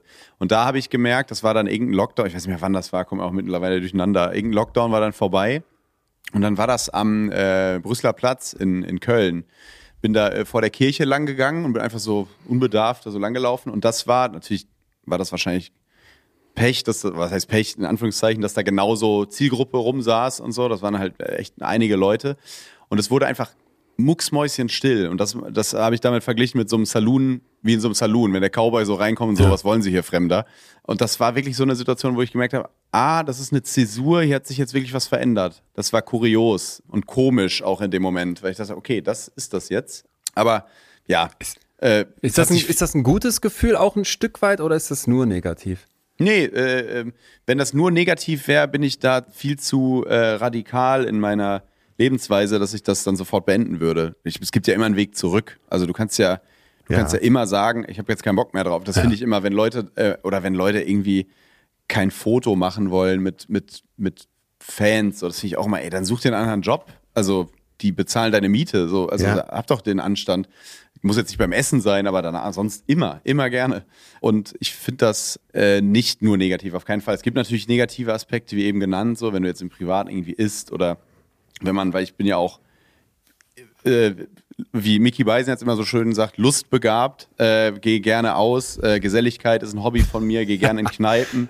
Geil. Und äh, da ist es halt wirklich so, dass zu später Stunde, wenn du dann da irgendwie nochmal so einen Schnaps trinkst mit fünf Ja. Kumpels, mit Ja. Freunden und dann siehst du, wie gegenüber dich die ganze Zeit jemand filmt oder so. Ja. Das ist halt, da denkst du, oh Gott, seit wann filmt der? Äh, weil weil die, die Generation ist ja auch sofort live, ne? Die gehen ja sofort live in ihren Apps und nicht irgendwie, machen ein Video und schicken das bei WhatsApp. Ach, das Äh, geht? das sind so Situationen, wo ich dann, oh Leute, muss das sein? Aber das ist ganz, ganz selten. Also das ist, die Leute sind sehr nett bislang, sehr aufgeschlossen und ähm, ja, keine Ahnung. Ich habe, glaube ich, aber auch so, ich strahle, glaube ich, auch manchmal dieses ähm, Golden Retriever-hafte aus. So. Also die Leute rufen auch über die Straße so, ey Tommy! Und so. Also das ist jetzt nicht so, dass die irgendwie denken, oh Gott, da ist der Typ, sondern ich, das kann natürlich am Rheinland liegen oder an der Darstellungsform Podcast, durch die ich ja vor allem bekannt wurde. Ne? Da bist du ja ge- gefühlt mit den Menschen befreundet. Also du verbringst ja die ganze Woche mit denen Ja.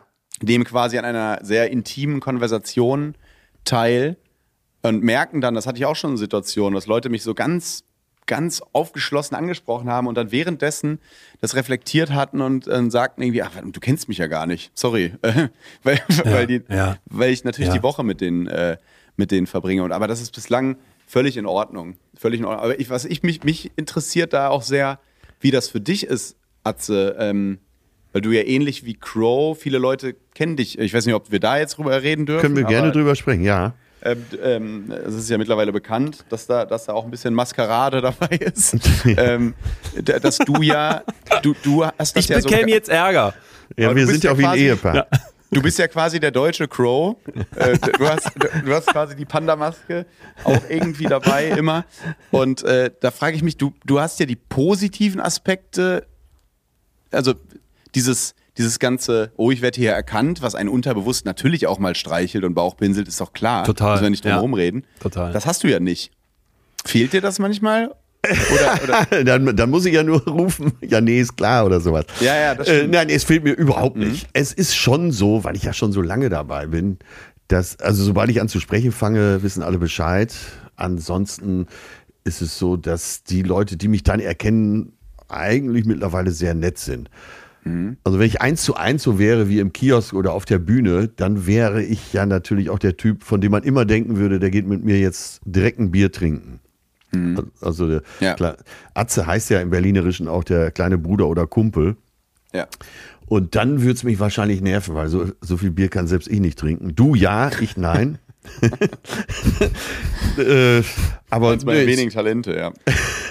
aber ich bin schon ziemlich froh, dass ich ein, da ein geruhsames Leben führe. Aber äh, wenn es dann so ist, speziell seitdem wir, äh, Leon und ich hier diesen Podcast machen und ich etwas seriöser geworden bin, ist es gerade in Hamburg so, dass Leute meinen Weg kreuzen und einfach nur sagen, hey Atze, alles klar und dann auch wirklich Ach, weiterziehen. Ne? Ja. Und das finde ich Ja, ganz angenehm. Man muss natürlich auch dazu sagen, dass Prominenz hat sich ja auch total verändert, ne? durch diese Ja. verschiedenen äh, Distributionswege, die verschiedenen Darstellungsformen. Es gibt ja halt, es gibt Podcasts, prominente Fernsehprominente, Radioprominente, Instagram Prominente, TikTok Prominente. Ich saß zum Beispiel mal, das war eine schöne Situation, damit ganz gut beschrieben, äh, bei Kai Pflaume war ich Kandidat bei Wer weiß denn sowas. Ja. Und mein Gegenkandidat, der mit Elton zusammen gespielt hat, ich mit Hohecker gespielt, war Falco Punch, hieß der Junge. Sagt euch wahrscheinlich jetzt auch nichts. Nie der, gehört. Der ist Nee. Do- Nee. Deutscher, der hat, glaube ich, 14 oder 15 Millionen Follower auf TikTok. Wahnsinn. Und äh, jetzt kann man natürlich die Frage stellen, wer ist prominenter, der oder Günther Jauch? Ne? Ja. Also es sind alles deutsche Follower, Ja. die der hat. Das ist total relativ. Also äh, natürlich ist es immer noch Jauch, aber man kann die Frage stellen, der oder Klaus Kleber oder der oder äh, was weiß ich wer. Ähm, und es gibt halt diese Situation, dass irgendwie Leute mit mir ein Foto machen wollen und so tatsächlich ein bisschen aufgeregt sind und die Person, die das Foto dann macht, ein Kumpel von denen oder so, der fragt mich dann auch so ganz, wer bist denn du? Ich weiß gar nicht, wer du bist. Das hat sich, glaube ich, total verändert. Ne? ähm, äh, Ja. Das ist natürlich neu, dass du manchmal, es kommt auch vor, dass man überhaupt gar nicht erkannt wird, also was ja auch völlig, völlig okay ist. Total. Aber es ist, da hat sich, da hat sich viel getan in der Hinsicht, was diese verschiedenen Darstellungsformen angeht. Ich, ich fand mal so schön, als wir an, an der äh, Alster spazieren gingen und dann irgendwelche Fans auf uns zustürmten, um ein Foto zu machen, dass Mhm. sie mich nicht mit drauf haben wollten. Fand ich gut. Weil, sie, weil ich, auch, weil ich nicht sogar, aussah wie der Das war einer der unangenehmsten Sparkassenfilialleiter. Momente. Das war einer der unangenehmsten Momente, weil wir sind ja jetzt, äh, was ich ganz toll finde, befreundet, aber ich war halt früher auch Riesenfan. Ähm, äh, von dir und bin hab immer wieder die Situation, wenn ich mit dir irgendwie unterwegs bin, ich denke, krass, ich laufe hier mit Atze Schröder rum. Also das ist, das ist wirklich so. Und Äh, dann aber als, als i-Tüpfelchen, dass die Fotos nur mit dir wollen. Das ist so Nee, gut. das kam noch mehr. Die haben dich gefragt, ob du das Foto machen kannst. ja, stimmt. Das war das. Das war das. Und da bin ich im Boden Du musst deine, versunken. musst deine Crow-Maske öfter anziehen. Ja. Wahnsinn. Äh, Ich stand Ähm, bei der, bei der Boden 1, versunken. bei der 1 Live-Krone stand ich mal mit Crow zusammen. Er im Bühnenoutfit, ich im Bühnenoutfit. Und dann haben wir so ein paar Ja. Bier zusammen getrunken und haben uns gemeinsam über Leute aufgeregt, die so ein Versteckspiel, Versteckspiel betreiben. Und es fiel uns erst so beim sechsten, siebten Bier auf. Aber das ist ein Geil. Bild für die Götter. Crow und Atze Schröder zusammen Bier trinken hinter der, hinter der Bühne. Nee, aber es hat sich, Würde man gerne privat verändert. Ja. Ja, aber bei, bei diesem viel verändert dachte ich so, ähm, wenn es jetzt um Berühmtsein geht, dass ich manchmal das, das, das Gefühl hatte, wenn man sich das mal historisch anguckt, weshalb waren Leute früher berühmt, ja, weil sie irgendwie adelig waren oder weil sie Mhm. halt irgendwie dieser eine von, keine Ahnung, wer, wer wird irgendwie im 15. Jahrhundert berühmt gewesen sein, ne? Ja. Dann irgend so eine, irgend so eine äh, von Bingen oder weiß ich nicht wie. Oder, oder Martin Luther, keine Ahnung Mhm. wann. Und ähm, jetzt irgendwann kommst du dann in den Moment, das, das finde ich, hat sich ja, ja dann im Laufe der Zeit verändert, dass du irgendwas krasses machst. Du bist dann irgendwie Uwe Seeler oder bist halt, bist halt irgendwie ein krasser Schauspieler, hast irgendwas erreicht, hast eine Leistung abgeliefert und kannst dann auch darüber berühmt werden. Und heute, und das, das, das treibt mich wirklich um, habe ich das Gefühl, ganz viele Leute sind berühmt um des Berühmtseins willen, Ja. beziehungsweise sie sind einfach nur berühmt, ein Stück weit auch, weil sie berühmt sind. Dieser, den du gerade eben angesprochen hast, Falco, hast du nicht gesehen. Der, warum Punch. wird denn so eine Sendung eingeladen? Warum sagt sich dann ein, ein ZDF oder eine ARD, wir brauchen so einen Typen? Da habe ich nämlich oft das Gefühl, wenn ich so, so die Diskussion auch hinter der Bühne so ein bisschen mitbekomme, hinter der, hinter der Fernsehbühne, dass da Leute eingeladen werden, die die dann brauchen, weil die sich denken, ja, auch bei den jungen Leuten, und hoffentlich postet das bei Instagram. Ne? Und dann habe ich letztens sogar gehört, dass es Verträge gibt, dass du die dann dazu zwingst, obwohl die Showgast sind, noch über diese Show zu posten, was irgendwie einerseits Sinn macht und andererseits so perfide ist, weil ich halt denke, äh, warum, wofür sind Leute heute berühmt? Und da, dann habe ich manchmal das Gefühl, okay, ist das nicht auch gerade eine, eine ganz gefährliche Situation, dass vielen Leuten so dieses Berühmtsein um des Berühmtsein willens, Trash-TV-mäßig, Influencer-mäßig, einfach Mhm. nur viele äh, TikTok-Follower und dann ist, hast du gar nichts zu sagen, aber eine massive Reichweite und kriegst auch plötzlich dieses Sprachrohr hingehalten, Ja. aber irgendwie gerissen hast du gar nichts. Also fast so scheiße wie damals, als die Könige einfach berühmt waren, weil sie so geboren wurden. ja, das stimmt. Also, da Oder ist das, ist das egal? Ist das, ist das, macht es das Also liberaler und demokratischer? Ja, ich gebe dir weitestgehend recht. Allerdings hatte ich letztens da genau dazu auch die Diskussion und habe auch diese Meinung eingenommen, die du jetzt äh, hattest, einfach so für die Diskussion mit äh, einer 19-jährigen Person und habe eben auch genau das Gleiche gesagt. Und dann hat die halt auch zu Recht gesagt, ja, aber für uns ist das, ist, äh, wenn da jemand ein cooles, kreatives TikTok macht oder ein coolen, cooles, kreatives Video mit schönen Effekten und lang geschnitten und cooler Stimme, was weiß ich, ist das genauso Entertainment wie für euch damals, keine Ahnung, wenn, wenn bei Alles Atze Murat da am Kiosk Tutti stand. Frutti. Weißt du, was ich meine? Ja, ja. Und äh, dann sagt die, Ja. wer, wer seid ihr jetzt zu bewerten? Ja. was jetzt Entertainment ist. Und am Ende gewinnt, hat er die 15 Millionen Follower ja auch nicht gekauft, sondern es sind Leute, die das spannend finden, was der macht. aus, irgend, aus welchen Gründen auch immer. Und dann tappt man, glaube ich, schnell mal in diese Falle, dieses äh, so alter Mann-mäßige, so, also ich, ich auch, ich, Ja, sowieso stimmt. ganz oft, dass ich dann denke, ey, der war ja noch nicht mal im Fernsehen, der hat ja noch nicht mal ein Buch geschrieben, ey, das, dessen Buch ist doch nur in der Bestsellerliste, weil er so viele Follower hat und das immer posten kann oder weiß ich was. Und das ist, glaube ich, jetzt einfach der Lauf der Dinge. Entertainment hat sich total verändert, das merkt man ja auch. Generell, das ist ja ein ganz weites Feld, das ist ja eines meiner Lieblingsthemen, Entertainment. Wovon lässt man sich eigentlich noch unterhalten aktuell? Ja, ja. Weil wir zum Beispiel, ich saß letztens in einer riesen Redaktionskonferenz und hab mal einfach mal so rumgefragt, wer denn überhaupt so Fernsehen guckt. Und wir Ja. machen, also, ne, also beim Fernsehen ist das ja oft so, dass du nur mit vegetarischen Metzgern zu tun hast. Die fressen das selber gar nicht. Und das ist dann so, ähm, äh, da, da hat sich ganz viel verändert. Man, man guckt vielleicht nur noch abends mal ein bisschen bei Instagram, dann hört man Podcasts, ähm, guckt mal vielleicht so eine Doku rein, dann schaut man am Ende Lanz und äh, das ist eigentlich so Entertainment mittlerweile. Vielleicht, ihr Lieben, mal ganz kurz hier an der Stelle was von uns Ja. dazwischen geschoben in dieser, in dieser vorweihnachtlichen Zeit, Äh, oder? Ja, ich würde mal sagen, äh, wir haben vorher darüber gesprochen, wo, was wir gerade so fühlen. Und ein Gefühl, was uns eint, ist, dass wir demnächst wieder auf Tour gehen und unsere Vorfreude darauf. 11 von 10. Ich habe gestern eine Mail ans Ja. Team verschickt. Leute, es war, es war so geil mit den Previews. Da habe ich das Ganze jetzt ja getestet und habe gesagt, erstmal danke. Danke an, an das Team, danke, dass das alles mit der Organisation, auch mit diesen Previews und dass die dann überall ausverkauft waren, dass jetzt der Vorverkauf so krass gestartet ist. Und in diesen Zeiten, wo irgendwie man Ja, eigentlich nur Hammer, hört, die ne? Kulturbranche, die, die muss sich erst noch berappeln. Das war irgendwie so geil. Und dann ähm, habe ich aber auch gesagt, ich freue mich einfach so sehr auf nächstes Jahr, wenn Ja, es in die so großen. Hallen geht und so diese Stimmung da ist. Du sagst es bei dir ähnlich. Ja, ist bei mir ähnlich. Ich hatte ja jetzt äh, verschiedene Veranstaltungen, wo ich so ein bisschen live Ja. wieder gemacht habe. Äh, Galas oder Fernsehauftritte. Und jedes Mal dieses Gefühl, ach, ich würde so gerne weitermachen. Äh, Gerade bei Fernsehen ist ja die Zeit dann so begrenzt, die man machen kann. Und ich freue mich so drauf, wenn es am 11. Januar wieder losgeht. Äh, ja, die Bühne ist es. Und ich bin, ich finde es so toll, dass du das mittlerweile auch so siehst, weil äh, vor ein paar Jahren, da wusstest du ja noch nicht, in welche Richtung äh, deine Schwerpunkte so gehen. Und dass du ja jetzt so ein richtiger Bühnenmensch auch geworden bist. Finde ich ganz toll. Ja.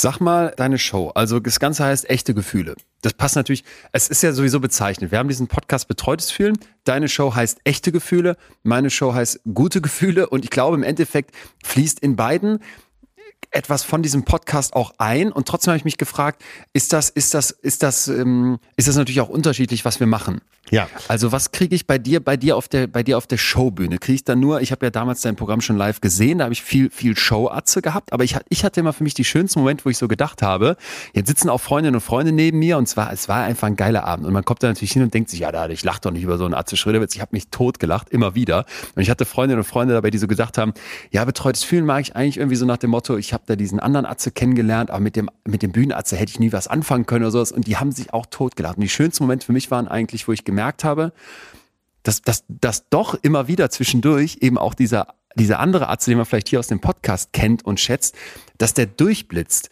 und auch manchmal ganz bewusst nach vorne kommt. Und das fand ich so, das fand ich so spannend zu sehen. Naja, das höre ich natürlich jetzt Ist öfter, auch so? weil äh, viele Sachen sind augenzwinkernd gemeint. Nicht alles, was augenzwinkernd gemeint ist, kommt auch so rüber. Nur durch diesen Podcast, durch diesen Podcast kriegen ja viele äh, Gags, die ich auf der Bühne habe, eben auch genau den richtigen Anstrich, den ich mir dabei gedacht habe. Ne, wo man vielleicht, wenn man uns oder mich auch jetzt von hier nicht kennen würde, wird man denken, oh, das ist ja ganz plump. Und wenn man es auf der Bühne hört, dann so mittlerweile räume ich auch viel mehr Raum ein für solche Sachen, äh, dass die Leute wirklich sagen, ah, scheiße, da steckt ja viel mehr hinter dem Gag, als ich dachte. Aber witzig ist ja, dass dein Programm anfängt, wenn ich mit meiner Tour aufhöre. Also ich spiele ja Januar, Februar, März und dann ist mein Programm ja tatsächlich zu Ende. Dann ist ja wirklich Feierabend damit. Und dann fängst du an mit deinem. Das ist so geil. Ja, das passt. Das passt perfekt aneinander. Also ich, muss sagen, ich habe habe ja diesen diesen Punkt gar nicht so sehr mit diesem, dass es irgendwie einen Bühnenleon gibt. Und du hast gerade eben gesagt, trotzdem musste ich für mich diese Erfahrung erstmal machen, überhaupt auf eine Bühne zu gehen. Ja. Und das hat, das hat für mich nach wie vor auch ganz viel mit so einem mit so, mit so, mit so Fragen, Fragen an mich selber zu tun. Wieso mache ich das? Ja, Genieße ich ja. das? Also ich genieße es total. Ich frage mich, was genieße ich da dran? Aber Ach, das höre ich ja bei Immer dir wieder- immer raus, was du genießt. Du genießt ja, Ja. diese Zeit mit dem Publikum zusammen. Immer Genau. wenn du, wenn du Genau. äh, so montags, wenn wir montags sprechen und du bist so ganz beseelt, dann war das immer so äh, quasi so eine äh, Dialektik mit dem Publikum, dass ihr euch so hochgeschaukelt habt. Ja, und dann merke ich immer, dass Genau. du so richtig mit Leib und Seele dabei warst und so genossen hast, auch wenn so aus dem Publikum mal Sachen kamen. Toll. die, die, die, das ganze Ding heißt ja deswegen gute Gefühle, weil ich hoffe, dass viele Leute da hinkommen. In der Annahme, dass es jetzt, dass es jetzt ums gute Fühlen und um Be Positive und Happiness-Kultur geht und, und dass man mit so einem breiten Grinsen nach Hause geht. Und das passiert auch, aber eben, und das habe ich jetzt immer wieder erlebt, anders als man vielleicht erstmal erwartet, weil es gibt halt durchaus Momente, da haben, da haben Leute da schon gesessen, ich habe es gesehen, die haben, die haben dann geweint. Oder dass es einfach auch mal Momente gibt, wo es, wo es ganz ruhig ist und dann sitzen da tausend Hirn und du merkst, jetzt macht es gerade Klick und du könntest eine Nadel fallen hören. Das ist für mich eigentlich fast das Schönste auf der Bühne, wenn ich dann so merke. Es gibt zum Beispiel eine Stelle, das würde ich auch sagen, eine meiner liebsten, da rede ich über emotionale Wunden. Und was für emotionale Wunden unsere Eltern uns mitgeben, womit wir Ja. so geprägt werden. Du erzählst ja hier oft auch von der Prägung und von der Konditionierung und wie diese Vergangenheit bis in unser Heute reinwirkt und wie wir mit solchen emotionalen Wunden umgehen können. Ja. Und dass es da verschiedene Wege gibt. Ich verrate jetzt nicht alle, aber ein Weg halt eben der ist, dass du dich fragst, kann ich verzeihen? Kann ich loslassen? Und da hat mir eine erfahrene Therapeutin was, was erzählt, weil ich den Bühnen, Leuten auch auf der Bühne erzählt, dass du eben sagst, zwischen dem Erkennen, ich habe da eine emotionale Wunde und dem vergeben können, brauchst du Raum. Brauchst du Raum für die Gefühle, die damit einhergehen. Vielleicht eine Wut, die sich angestaut hat, vielleicht auch eine Traurigkeit, vielleicht eine Ver- Verletzlichkeit. Und wenn du die zulässt, ist dann wie so eine Wunde, die wirklich heilen kann, dann kannst du irgendwann am Ende dieses Prozesses sagen, und jetzt strecke ich dir die Hand aus, liebe Mutter, lieber Vater, liebe Bezugsperson, und verzeih dir das. Und dann kann man auch wie, äh, kann man irgendwie weitergehen. Und du merkst halt einfach, wenn das, Das dann berührt einen eine ja schon, wenn du das jetzt Forschung so dazu. nacherzählst, ja. Genau, wenn, wenn das dann die Leute berührt, das genieße ich total. Und da habe ich so das Gefühl, das heißt für mich eben gutes Fühlen. Und das versuchen wir auch hier in diesem Podcast ja zu, zu transportieren, dass man eben nicht sagt, es muss immer, immer strahlen und immer happy sein. Es wird natürlich auch viel gelacht an dem Abend und am Ende geht man hoffentlich auch mit dem Strahlen, aber dass man eben sagt, wie gehe ich eigentlich mit negativen Gefühlen richtig um und haben die nicht auch eine gute Seite? Das ist so für mich die, die Kern, die Kernidee. Und das sind die Momente, die ich am meisten genieße, die darauf einzahlen. Ich freue mich auf deine Tour. Weil Atze, da habe ich wir viel Zeit uns, für dich. Ja, wir, wir können ja beide ähm, uns schon mal Tickets füreinander holen. Ja. Wir würden uns freuen, Leute, wenn ihr das auch macht, weil es lohnt sich. So kann man, kann man es einfach selbstbewusst so sagen. Ja, es wird vor Dingen Abend. kann man sagen, dass wir beide sehr viel Herzblut drinstecken haben. Und ich finde, das Ja. ist das Schönste, Ja. was man über sein eigenes Programm sagen kann. Ja. Viel Schweiß, viel Herz, viel Freude. Insofern echte Gefühle oder gute Gefühle oder wer sagt, ich gehe von Januar bis März zum Atze und danach zum Leon, da kannst du dir beides holen. Das wäre eigentlich wahrscheinlich das Schlauste. Da kannst du auch mal nebeneinander halten und dann Ja. kannst du am Ende sagen, ich bin so fühlend betreut. Nicht nur im Podcast, sondern da auch mal live. Naja, damit sind wir, würde ich sagen, äh, mit diesem kleinen Einschub hier fertig. Wollten euch das nur noch mal sagen, weil beim Atze ja sowieso eigentlich immer alles ausverkauft ist. Ich mich freue, dass es bei mir bei, bei der letzten Tour auch fast überall der Fall war. Und wenn ihr Tickets noch haben wollt und vor allem vor Weihnachten, das läuft jetzt langsam in so einen Trichter hin und da wird's zum Teil schon knapp in manchen Städten. Äh, falls ihr Bock auf eine Karte habt, holt euch die bald. Ihr verschenkt was Schönes. Leon, ach, ich freue mich. Ich auch. Fühl dich, fühl dich betreut, mein lieber Schatz. Dito, Dito. Ja, ich frage euch beide jetzt mal direkt, wie viel äh, lineares Fernsehen schaut ihr noch? Ich habe gar, also Wir ich, ich mache das über Mediathek alles. Ja. Ja, ich auch. Ich habe das nicht. Also ich habe ich hab dieses, äh, wenn ich mal so äh, bei RTL was schauen will, äh, dann habe ich RTL Now äh, für jetzt für Europa League Fußball und sowas und sonst äh, das ist bei mir und ich bin ja eigentlich, ich habe das immer propagiert. ich spare da bei all diesen Apps. Ich versuche mich dann über- überall so reinzuzecken. So. Ja, natürlich. Da habe ich so geteilte. Accounts. Ist ja also Ja. RTL Now will ich mir nicht leisten. Äh, aber äh, spannende Frage, weil wenn ich dann mal im Hotel bin, wo es Fernsehen immer Fernsehen gibt, das ist ja das Krasse. Im, im Hotel ist diese Entertainment-Frage leicht beantwortet. Da liegt Ja. immer ein, das, das Testament, also eine Bibel und Fernsehen. Ja. Und das soll's, und Internet musste ist dann total nervig dran zu kommen, oft genug. Es wird leichter, aber Ja, es nervt auch- irgendwie. Und, dann merkst du so, was früher mal Entertainment war. Und Ja. genau, äh, und dann, und dann schalte ich aber einen Fernseher ein und dann ertappe ich mich wirklich dabei, weil es ja auch immer so, es hat ja sowas, es hat ja sowas Intellektuelles, wenn je- jeder sagt, ja, Fernsehen gucke ich gar nicht, ne? Aber es wird immer noch verdammt viel Fernsehen geguckt und auch junge Mhm. es Leute gucken noch äh, verdammt du- viel Fernsehen. Weil du jetzt in dem Feld äh, Hotel bist. Ja. Hotel hat auch immer so was Geheimes, Verbotenes. Ne? Du kommst rein, es ist irgendwie gerade in unserer Branche, man checkt ja zu so komischen Zeiten ein. Das ist so Dienstag 13.30 Uhr oder sowas. Und dann bist du da im Hotelzimmer und dann, was ich immer mache, ich ziehe mich dann gefühlt erstmal bis auf die Unterhose aus und lege mich aufs Bett, hab ein T-Shirt an und hab Ja. Socken noch an, guck Fernsehen und da ist irgendein Quatsch aus Ja. der Minibar. Und dann äh, trinke ich dieses Genau, aber- Umsonstwasser aus und äh, ähm, Ja, das ist ja auch ja. das Privileg unseres Jobs. Wir werden ja manchmal von den Hotels noch begrüßt mit so ein bisschen Obst oder so einem Macaron liegt da rum. Das ziehe ich mir dann alles rein und dann ist natürlich all das, was du nie, du bist dann halt wieder acht und darfst plötzlich nachts aufbleiben bis 0 Uhr. Finde ich, ist jedes Mal für mich. Aber guckst, so. guckst lineares Fernsehen. Nur Und dann. Ich, äh, dann ertappe ich mich dabei, dass mir sogar dann plötzlich die Werbung gefällt, Ja. weil man überhaupt keine normale Fernsehwerbung mehr guckt. Und früher, was war Fernsehwerbung für ein Ding? Also man, man, man wurde ja total informiert über Fernsehwerbung und die erreicht mich mittlerweile eigentlich gar nicht mehr. Ich, und dann merke ich auch, es läuft hier in Berlin auf dem Plakatwänden oder meinem Instagram nicht ansatzweise dieselbe Werbung wie im Fernsehen. Die Ja, ja, völlig ungezielt Dann ist. seid ne? ihr beide ja noch äh, der Meinung, dass Nutella gesund ist, oder? Ja, Selbstverständlich. Wie? Ne, alles drin, Eiweiß. Nur mit Eben, Butter. Kin- Mit Mineralstoffe. Hier, mit, mit der wertvollen, wertvollen Milch. Also, das, da kannst du jetzt auch keine Werbung mit mehr machen. Ne? Ich war letztens in Berlin und da fragte mich in so einem Klischee, in so einem Klischee Berliner Hipster Mitte äh, Kaffeeladen, wurde ich, äh, und da habe ich gemerkt, jetzt verändert sich was, wurde mir die Frage gestellt vom Barista, äh, normale Milch oder Kuh? Und das fand ich, da dachte ich, ah, jetzt hat sich hier was verändert. Jetzt wird was verändert. Das, Das fand ich ganz anders. spannend. Das Geil. fand ich äh, ganz spannend, weil jetzt normale Milch oder Kuh ist ja, wenn man sich den Vorgang anguckt, die völlig korrekte Frage, äh, Ja, ehrlich gesagt, ja. ne? von der Gewinnung her. Total. Also entweder das, Ja. was wir irgendwie da kiloweise pressen und sonst was können, oder das aus dem Euter von dem Säugetier. weißt du? Ja, was ist geil. da das Normale? Das kann man sich eigentlich leicht beantworten. Aber es ist spannend, dass das jetzt so, dass, äh, dass das jetzt so ist. Aber jetzt sind wir sehr vom Thema abgekommen gerade. Aber das gehört ja beim Podcast Ja, ich muss dazu. aber noch, sorry, ich muss noch, noch einen Meter weiter vom Thema weg, weil Ja, mir bitte. das Ich letztens das ja super. Kopf ging. schön es gibt ja eine riesen, äh, genau, und da schwimmen wir noch weiter raus, es gibt ja so eine riesen Klageaktion, wenn ich es richtig verstehe, oder zumindest sehr, sehr viel Lobbyarbeit, dass eben äh, Hafermilch zum Beispiel nicht Milch genannt werden darf. Und da gibt es ja so die Regel, äh, Milch darf nur genannt werden, was aus einem Euter kommt. Also dürftest du irgendwie Katzenmilch Milch nennen, weil, oder was heißt Euter, weil sie aus irgendwie aus einer Zitze oder sowas dann Ja. kommt. Und dann fand ich spannend, dass beim Fleisch ich das aber ein bisschen anders beobachte, weil ich habe schon das Gefühl, man darf dann zwar bestimmte Sachen nicht irgendwie nicht Schnitzel nennen oder sowas, aber ich frage mich dann immer, wie würdest du jetzt beim Fleisch argumentieren? Weil das Milch aus dem Euter kommt, das hat noch sowas, das hat sowas Natürliches, das hat sowas, hat sowas Schönes, ne? Das hat sowas Heidi-mäßiges. Beim Fleisch müsstest du ja dann sagen, ähm, nee, du darfst das nicht Fleisch nennen, weil dafür muss ein Tier äh, einen Bolzen in den Kopf geschossen bekommen haben, äh, zerhäckselt worden sein und dann mit ein bisschen Fett in so eine Bulette gepresst werden. Sonst ist das kein Fleisch. Das, ist muss eine Leiche sein. Romantik. Es Ja, muss eben. eine Leiche entstehen. Das muss eine Das Leiche muss sein. erst mal- das muss, das, das- muss.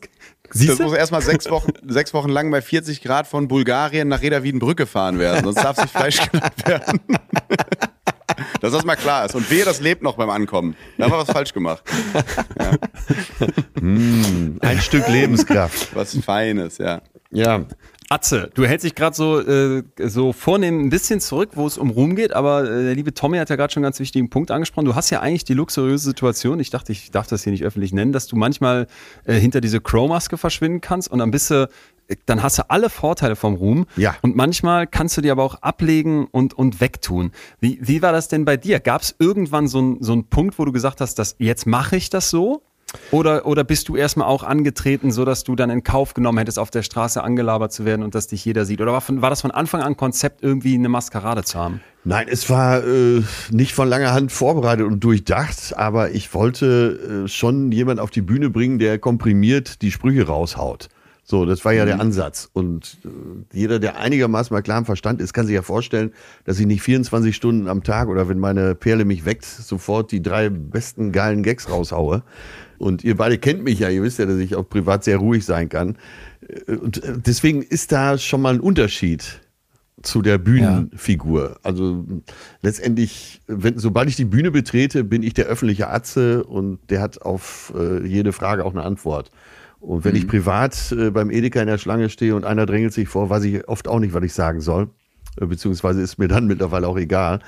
Ähm, und das ist einfach schon mal ein Unterschied. Wie äh, Götz-George immer sagte, äh, wenn ich Mörder spiele, muss ich ja nicht im wahren Leben auch jemanden umbringen. Also Ja. da ist auch Ja. noch mal ein Unterschied zum äh, Metzger aus Reda Wiedenbrück. Ja, und das ist, das ist dieses, äh, ich weiß nicht, ob du das auch kennst, Leon, gerade in Münster wahrscheinlich auch. Äh, Du bist irgendwie, du hast irgendwie eine Situation, wo du mit jemandem diskutierst und weißt nicht, ob der dich gerade erkennt. Kennst du das? Das ist sehr, Ja. gut, sehr gut beobachtet Ja. in, Ja. in der äh, fantastischen Serie Pastewka, ähm, wo immer, immer, müsst ihr mal darauf achten, wenn ihr mal alte Folgen nachguckt, immer wenn der ein Problem hat, der streitet sich mit dem Postboten, der streitet sich mit einer Politesse, mit einer, sonst was, wird immer am Ende des, der, die Situation aufgelöst, damit dass sie dann offenbart, dass sie ihn erkannt hat. Also sie streiten sich krass und dann sagt sie, das hätte ich von Ihnen nicht gedacht, Herr Pastewka. Und dann guckt Ja, er halt so ja. Dieter Krebs-mäßig in die Kamera gefühlt so, Hö? Und äh, das ist, das ist tatsächlich, das ist tatsächlich was Witziges, wo man manchmal, wenn man sich so aufregt über irgendwas, warte mal, da ist jetzt schon gleiches Alter, das könnte natürlich auch sein, und dann fahre ich immer noch so einen Gang zurück, weil ich dann denke, nicht, Ja, dass ja ich, äh, ist geil. Ich erlebe das auch, dass man so ein bisschen ähm, paranoid wird, weil Münster ist eigentlich ein ganz gutes Stichwort. In Münster nach Wer wird Millionär? Das war der, das war, glaube ich, der Peak dessen, was ich mal irgendwie an Bekanntheit erlebt habe. Und das war, also ich sehe das, du hast das eben so schön gesagt, ja, dann, dann such dir halt einen anderen Job, wenn du nicht fotografiert werden willst oder sei halt nett, die Leute zahlen deine Miete. Kann ich alles so unterschreiben. Bei mir ist es zum Beispiel auch so, dass die meisten Leute, die mich dann ansprechen, was gar nicht so oft passiert, dass sie einfach total nett sind. Das sind einfach Ja. nette Menschen. Ne? Es ist nicht prollig, es ist nicht äh, äh, äh. Äh, und das, das, da, da, ich ehrlich gesagt, ich freue mich dann auf. Wenn ich durch Münster durch die Stadt gehe, habe ich das Gefühl, ich werde überdurchschnittlich oft angelächelt. Und das ist eigentlich was Schönes. Aber muss ich halt eben auch ganz klar sagen, es gibt dann genau diese Momente, wo du halt so sagst, dann wirst du beim Essen gefilmt. Ich saß im Restaurant und werd von drei Tischen weiter wirst du einfach gefilmt beim Essen und denkst dir, Scheiße. Ja. Oder genau das, was du gerade sagst, dass du so Unsicherheiten hast, was, was meine ich, das meine ich mit Paranoid, dass dann plötzlich denkst, erkennt mich jetzt hier einer? Oder wenn mich einer erkennen könnte, ne, so bei, ich war letztens auf einem Konzert von Roy Bianco und da ging es halt voll ab. Äh, voll auch mit, mit, mit Bier und die Jungs alle dabei und man, man sprang da rum und dann merkst du halt schon so, shit, es ist irgendwas in deinem Hinterkopf, was vielleicht so ein bisschen blockiert und Mhm. sagt, du stehst aber vielleicht irgend, für irgendwen hier gerade. Und wenn es nur einer von 300 ist, der jetzt seinen zwei Freunden Bescheid sagt, guck mal, ist doch der da. Ja. Und dann machen die noch das Foto oder so, wo du dich dann nachher mit unwohl fühlst. Und da, bei allem, was man dadurch gewinnt, und das ist viel, man wird, man, man kann da gut von leben, man, man kriegt viel Applaus, das ist alles ganz, ganz viel, das will ich nicht in Abrede stellen, aber das hat für mich immer diesen, diesen Wermutstropfen, wo ich wirklich schon öfter gedacht habe, ähm, shit, das könnte mir zu viel werden. So, also Ja. es ist aktuell nicht der Fall, aber da habe ich, da hadere ich, da hadere ich zum Beispiel wirklich mit. Und da habe ich auch schon viele Gespräche mit meinem engeren Umfeld geführt, weil ich glaube, so der, der durchschnittliche Windscheid, der ist überhaupt nicht auf, auf Bü- Bühne, Rampensaumäßig Be Bekanntheit oder sowas aus. Und ich habe eher das Gefühl, dass ich mir das jetzt an, antrainiert habe, anerarbeitet habe, auch, dass ich da nicht mehr komplett am Schwitzen und Zittern bin und ich das auch richtig genießen kann. Das will ich auch nicht sagen. Ähm, das will ich auch nicht klein machen, aber dass dieses, dieser Aspekt, der ist halt für mich immer so, dass ich denke, wenn man, wenn man jetzt da sitzt, und ich habe da mal ein paar, paar Sachen rausgesucht, die ich ganz interessant fand, dass man mal Umfragen gemacht hat vor einigen Jahren in Deutschland, dass 40 Prozent der Leute, der Erwachsenen in deutschen Städten davon träumen, berühmt zu sein. Irgendwann im Leben. So viel? Zumindest in einem gewissen 40? Maß. 40 Prozent. Fand ich richtig, richtig viel. Bei ähm, jungen Menschen hat man das auch nochmal nachgefragt. Und da waren es bei einer Studie vom Industrieverband der Körperpflege und Waschmittel, also wahrscheinlich sowas wie Nivea oder so. Da waren dann 30 Prozent der 14 bis 20, 21-Jährigen, die berühmt werden wollen sogar. Und da habe ich gedacht, bei, wenn ich mich, wenn ich mir auch so, ja, Influencer sind vielleicht ein Beispiel, aber ich habe letztens hier von der Apache-Doku erzählt oder auch sonstigen Shooting-Stars, dass ich mir vorstellen kann, dass, dass schnell der Eindruck entsteht, es ist total geil und vor allem es ist nur geil. Aber ich halt persönlich immer wieder denke, es ist, sind für mich schon zwei Waagschalen, wo in der nicht geil Waagschale auch einiges drin liegt. Ja, aber es gibt einen entscheidenden Unterschied von euch beiden zu äh, Leuten, die jetzt vielleicht nur über die eine Art, wo man vielleicht inhaltlich nicht so viel zu bieten hat, berühmt wurden. Und das ist, dass ihr ähm, dass ihr was gelernt habt. Also du, äh, Tommy würde vielleicht als erfolgreicher Fernsehautor arbeiten, du würdest äh, als Wirtschaftspsychologe arbeiten. Ähm, da ist ja eine Grundlage. Und dann ist dieses, äh, was jetzt passiert ist, ist ja so ein, so ein Mehr, was dazugekommen ist.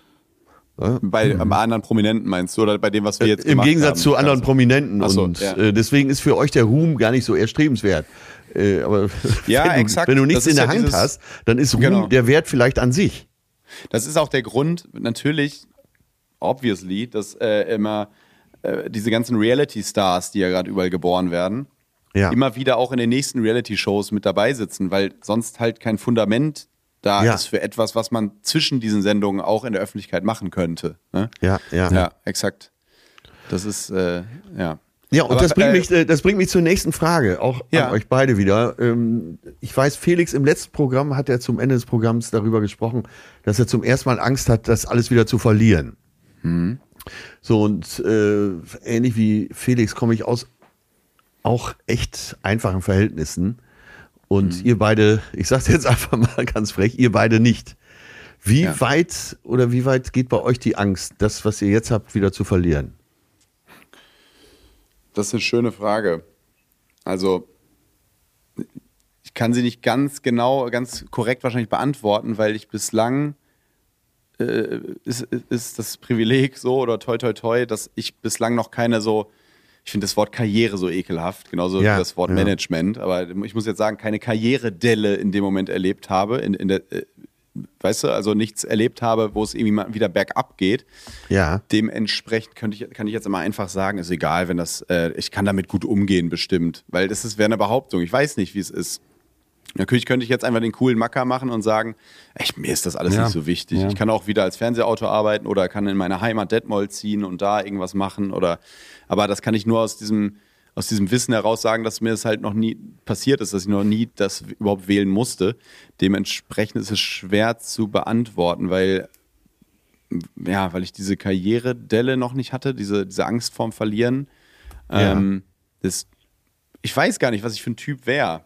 Ob ich dann auch so, ob ich mich dran klammern, vielleicht, vielleicht Leon, äh, würden wir uns doch dran klammern und der Ruhm ist doch geiler, als wir uns eingestehen wollen und wir sitzen doch Ich- gegenüber also beim Promi-Dinner ich- dann. ja. Und, mal, und ich esse Ich dann deine Bollo.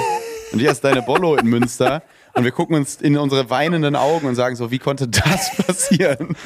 Und Promi-Dinner wäre ja, noch- wär ja noch sehr positiv. Ja, ja, Äh, oder wir würden uns ge gegenseitig Kampf, äh, Kampf der. Reality-Stars. Ja, oder würden uns in Australien anfeuern, doch bitte noch zweimal Ja. kauen, dann ist der Anus auch runtergeschluckt in, äh, im Dschungelcamp. ja, ja, ja, Ähm, ja. Äh, also das kann natürlich, aber ich glaube es natürlich nicht, aber man weiß es nie. Nee, vielleicht finden wir es doch cooler. Aber Nee. jetzt gerade würde ich denken, ich, ich- ja. käme, also wenn ich ganz ehrlich bin, glaube ich, ich käme damit gut klar und könnte das realistisch einschätzen, wenn ich es alles verlieren würde. Die Frage ist auch immer, wie man etwas verliert, ne? Ja, Wenn du es ja. irgendwie, wenn dir irgendwann keiner mehr zuhören will und sich keiner mehr gucken will und die, die Anrufe werden weniger und äh, die einzigen Anrufe, die man bekommt, sind irgendwie so für diese äh, Promi-Gruß-App, wo du für 20 Sekunden irgendwie herzlichen Glückwunsch, Sebastian oder so rein, rein säuselst. Wenn das das Einzige ist, was noch 80 reinkommt, dann kann man da, glaube ich, irgendwann einen Schlussstrich ziehen. Ja, Oder du nimmst eine gemeinsame Single mit Menowin auf oder so. ja klar. Ha Halloween fröhlich. Selbstverständlich. nee, ja, der ist auch nicht. Me- Me- Menuhin Fröhlich, ganz kurz. Ist er jetzt im Gefängnis oder nicht? Ist irgendwie immer kurz vorm Gefängnis, oder? Ich weiß auch Ich, nicht. ich habe äh, eben, als ihr darüber gesprochen habt, dass man bei Konzerten schon mal durchtickt und so Ja. und vielleicht herumpokt und so weiter. Äh, da wollte ich schon sagen, frag mal Menno Wien. Der wurde doch so über die Toilettenwand gefilmt. Nee, aber es ist die Frage, wie du es verlierst. Ne? Verlierst du es durch, ein, äh, durch sowas, durch ein, durch ein einfach ausbleibendes Interesse? Verlierst du es durch einen Shitstorm? Verlierst du es durch falsche Entscheidungen? Du bist jetzt bei einem Sender oder so, wo du dachtest, oh Gott, jetzt bin ich hier und mach das und das, das wollte ich doch nie. Und plötzlich, da- dann ist es natürlich viel schwieriger zu verkraften, als wenn du irgendwann Ja. dir, glaube ich, eingestehen kannst, okay, das war meine Zeit. Weil machen wir uns nichts vor. Wir haben ja eben schon darüber gesprochen, über die verschiedenen Darstellungsformen die nächsten Felix und Tommys sitzen ja in den Startlöchern. Also das ist ja, das ist ja auch völlig okay so. Und ich glaube, die, die, die, äh, die Fluktuation ist noch viel höher, als es vor 30 Jahren war. Also ich glaube, so eine Medienkarriere oder sowas, das ist ganz schwer, das irgendwie so langfristig zu halten. Da musst du schon so wie Kai Pflaume versuchen, irgendwie so am Ball zu bleiben bei den jungen Leuten. Aber das habe ich ja eben eingangs schon gesagt, bin ich gar nicht der Typ für. Also ich bin nicht so der, ich glaube, ich bin da schon so, ich bin schon so ein 60-Jähriger gefangen im Körper von einem 33-Jährigen ein bisschen. Deshalb warst du Fan. Leon, wie siehst du das? Wieso ist das bei dir, Leon? Ich habe auch gerade ähm, das als erstens sehr schöne Frage wahrgenommen und zweitens eine, wo man schon auch überlegen muss, wie du es auch gerade gemacht hast, weil in meinem Kopf ganz, ganz, ganz genau wie bei dir so der Anspruch direkt aufploppt und da denke ich, das ist Selbstbetrug und da will man sich cooler machen, als man ist, dass man sagt, nee, ist mir egal. Ne? Und äh, das war in, der, in dieser Apache-Doku so, dass der halt gesagt hat, ja, wenn hier morgen alles vorbei ist, dann fahre ich wieder mit dem Fahrrad rum, aus, aus der G-Klasse mit goldenen Felgen, die, sein, die seine Initialen äh, eingraviert haben. Ja. Und ich, ich, ich würde jetzt dann wieder, wenn ich mir jetzt, das jetzt psychologisch vorstelle, halt schon davon ausgehen, dass solche Erfahrungen mehr Teil von einem werden als, als vieles andere. Da gibt es ganz interessante Untersuchungen, was, was so Teil deine, deiner Persönlichkeit wird. Ne? Zum Beispiel, Ja. wenn man sich Dinge kauft, dann kann man halt zeigen, dass wenn man Leute fragt, äh, mal mal dein Selbst auf ein Blatt. So, dann schreibst du in die Mitte Tommy und dann sollst du jetzt mal Kreise drumherum malen der Dinge, die du in den letzten Jahren gekauft hast, wie nah die so jeweils an deine Persönlichkeit rankommen. Da zeigt sich, dass dann halt eben Dinge, wie jetzt, was man jetzt zum Beispiel sich durch Ruhm oder durch den, das Geld damit kaufen könnte, wie so eine G-Klasse, deutlich weiter weg sind als Erfahrungen. Und ich muss für mich einfach sagen, die, die Erfahrung, auf eine Bühne rauszukommen und dass dann da Leute sitzen, die klatschen. Und vielleicht klatschen die nicht mal frenetisch. Und manchmal klatscht vielleicht auch einer mit, zwei, mit, nur, mit nur zwei kleinen Fingern oder einer pennt sogar. Aber dass grundsätzlich du da rauskommst und so eine, so eine Bestätigung bekommst, so eine bedingungslose, weitestgehend bedingungslose Akzeptanz. Das ist was, wo, wo ich einfach merke, dass das macht mir total Spaß und es fühlt sich Mhm. einfach richtig gut an. Und das geht natürlich auch bei Posts, wenn man sie, sie so raushaut, ist es vielleicht nicht so direkt, aber da kann man sich ja auch seine Community erarbeiten. Und wenn man dann jetzt nicht irgendwie Kontroversen aufmacht, es gibt ja auch viele Leute, die posten einfach Sachen, wo du pauschal Likes für kriegst. Das Ja. gleiche gilt, das haben wir ja letztens besprochen beim Podcast, finde ich noch mal krasser, weil hier, anders als bei einem Interview in einer Talkshow, halt die geg kritische Gegenstimme fragt, wir, äh, fehlt. Wir können hier erzählen, was wir wollen. Und gerade wenn wir Freunde sind und jetzt bei uns dreien, vielleicht merken wir das auch direkt, wer, wer fragt denn hier mal kritisch nach und sagt mal, stimmt das wirklich? Das müssen wir alles selber machen und können uns dann im allerbesten Licht präsentieren. Und das, glaube ich, ist einfach eine, eine Riesengefahr, dass das doch sehr, sehr Teil von einem wird. Glaube ich auch. Und man dann viel, viel leichter sagt, oh, das könnte ich wieder ablegen. Und wenn das morgen nicht mehr so ist, ja, ich war ja früher in Abiturszeiten auch nicht berühmt und da habe ich ja auch äh, keinen Applaus bekommen, aber vielleicht Zuspruch von meinen Freunden, wenn ich einen Witz erzählt habe und habe mich zwischen denen ja auch wohl gefühlt. Aber ich glaube, da, da lügt man sich ein bisschen selbst an. Und jetzt kommt ein Punkt, wo ich denke, dass uns unabhängig von irgendwelchen Studien auch die, die, die, ja, die, die, die Sachlage vielleicht das ein bisschen zeigt. Warum hören Leute nicht auf? Ich habe bis heute Ja, ja. ganz, ganz großen Respekt, dass ein Stefan Raab einfach gesagt hat, ich höre jetzt auf. Und der war ja noch fett im Business und fett am Start. Ich weiß, dass da auch hinter den Kulissen einiges nicht so äh, geil gelaufen ist für ihn selber. So ist, ist aber egal, ist ein anderes Thema, sondern trotzdem hat er aufgehört. Und ich habe mich schon öfter gefragt, wenn Thomas Gottschalk wieder so eine Sendung macht, keine Ahnung, neben Diet- Dieter Bohlen bei, bei wie heißt das, äh, das Supertalent zu sitzen und auch nachher selber sagt, das ist total scheiße und war total nervig. Äh, warum? Ja, warum? Warum ja. sagst, sagst du nicht irgendwann, ich höre auf? Und wenn wir uns jetzt mal vorstellen, der Ruhm wäre noch viel krasser. Ich erinnere mich immer, wie, wie Klaas Häufer Umlauf mal bei uns im Amp war, im, in dem Club in Münster. Und er hatte halt Security dabei, die damit beschäftigt war, mit Taschenlampen in Handys zu leuchten, damit der nicht die ganze Zeit fotografiert wird.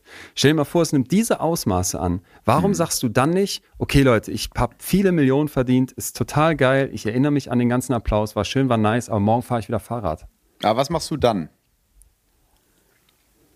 Was, was kommt Ja, dann? ist fein, so ist fein. Da musst du, du willst dann, ja, aber du, du kannst ja, also sagen wir mal so, viele von diesen Leuten sind auch Unternehmer. Mhm. Äh, viele von diesen Leuten könnten auch sagen, ich mache dann äh, eine andere Form von Kunst. Viele von den Leuten haben ja auch Beruf. Mhm. Ist ja nicht so, dass alle, die berühmt sind, dann irgendwie nur die absolute Ausnahme da mal, da mal einen Schulabschluss hat oder vielleicht eine Ausbildung oder, oder ein Studium oder sowas. Also ich glaube schon, es gäbe eine, es gäbe Beschäftigungsmöglichkeiten. Aber Mhm. ich glaube, auch, und das, das wollte ich eigentlich damit sagen, ich glaube, dass man nicht unterschätzen sollte, wie viel dieser Ruhm einem auch gibt. Oder Ja, ja. alleine in der Öffentlichkeit stehen, dass das auch was gibt, ne? Dass es Ja. sich total komisch anfühlen würde, wenn du irgendwann irgendwo hingehst, jetzt für dich, Tommy, vielleicht, du Mhm. gehst in Köln über diesen Platz in zehn Jahren und merkst, ey fuck, keiner macht mir ein Foto. Mhm. Was ist denn hier los? Ja, genau, das meinte ich eben. Ne? Jetzt gerade würde ich denken, ach, ist doch halb so wild, aber du weißt eben nicht, wie dein Körper auf sowas dann oder dein, deine Psyche auf sowas dann ähm, reagiert. Ob's, ob du dich dann zu dra dran gewöhnt hast und es gehen ja mit so, einer, mit so einer Bekanntheit auch viele andere Privilegien noch einher, die jetzt einem Ja, gar nicht ja. einfallen, ne? Ja. Ähm, die, die, die man einfach so annimmt irgendwann als ge völlig gegeben. Kriegst Und halt immer das einen Tisch als kleines Beispiel. Ja, oder, Ja. oder wenn es auch, auch so, so kleinere Dinge sind, die dann doch aber irgendwie auch groß sind, nämlich durchgehendes einfach so Interesse an, also das, äh, das, Ja. das die E-Mail, das, Ja. es gibt immer irgendwelche coolen Projekte, die man machen könnte. Also wir sind ja gerade, äh, wir alle drei in der äh, sehr privilegierten Situation, dass wir jetzt nicht groß Klinken putzen müssen zum Beispiel. Das, Ja. also ne, dass man irgendwie, da, da, dass die, das, das Postfach ist voll, du kannst theoretisch irgendwas machen und das sind halt Dinge, die man gar nicht so auf dem Schirm hat, die glaube ich auch einfach dazugehören, zu den, wenn du in einer Situation bi- bist, wo es irgendwie nach oben geht, quasi.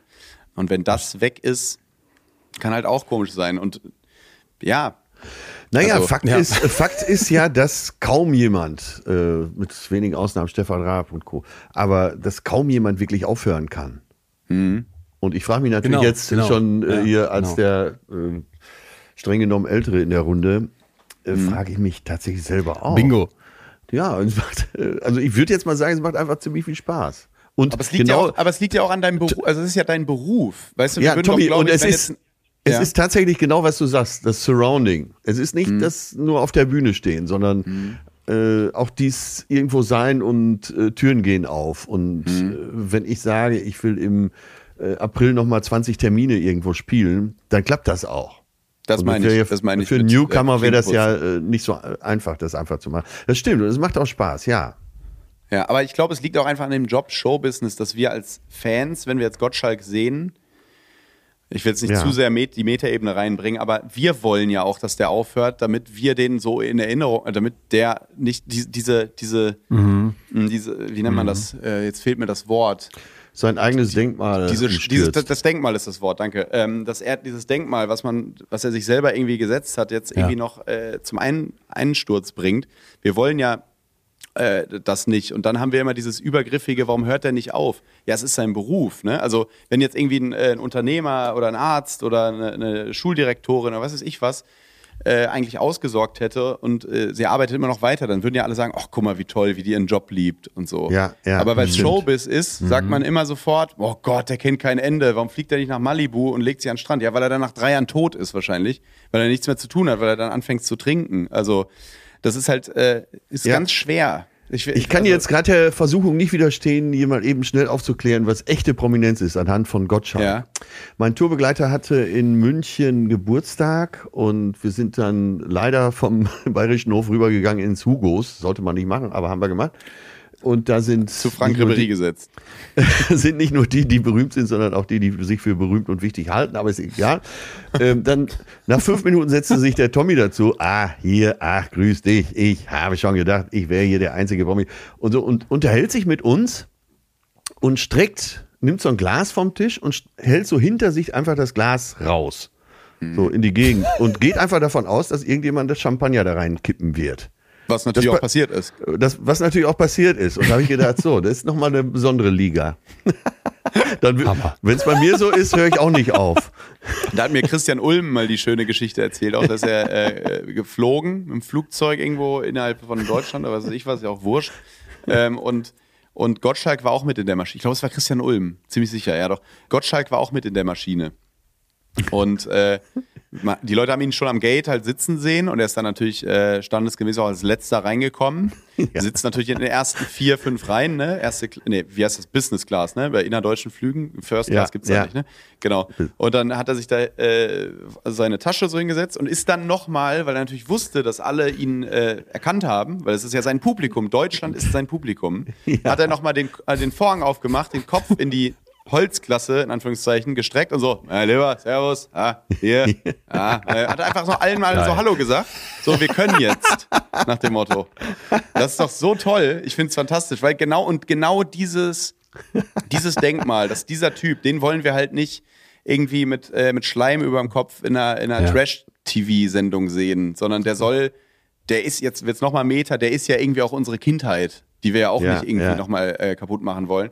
Und das hat dann tendiere ich auch immer dazu, ein bisschen dieses Übergriffige, jetzt hör auch auf, hör auf zu arbeiten.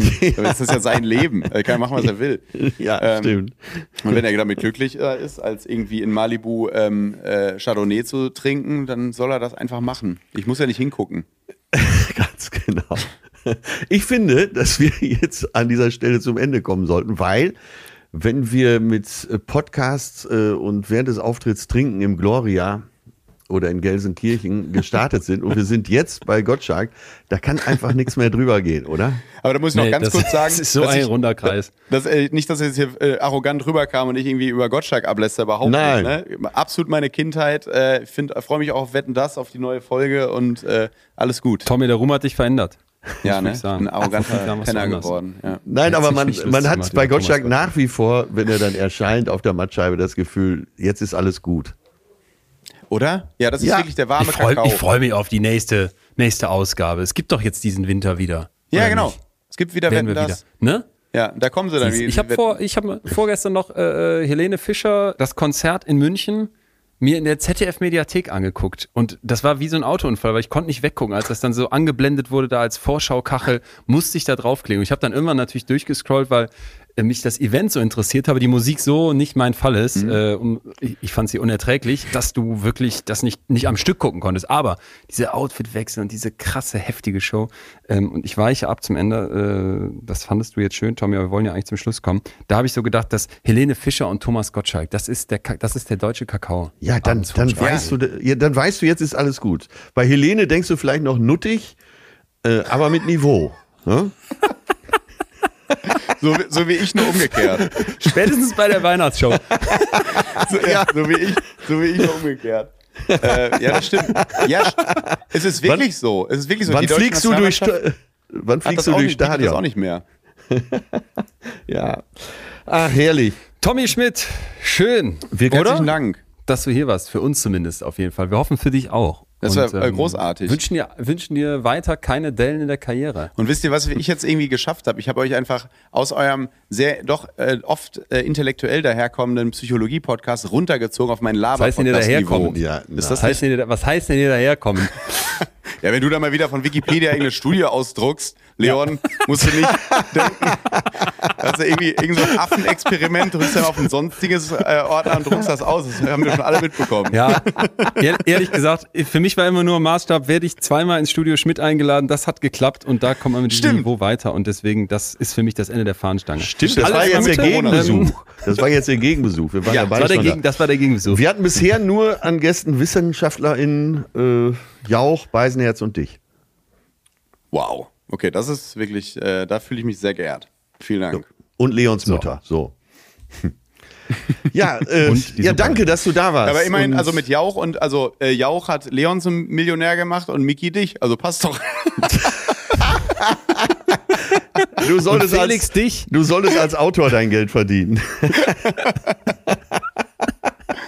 Vielen Dank euch. ja, bis aufs nächste Tschüss. Bier, würde ich sagen. Tschüss. Ne? Vielleicht zu Ja. dritt. Ja, Bitte, bitte. Aachener Straße. Jo, ciao. revoir. Bis dann.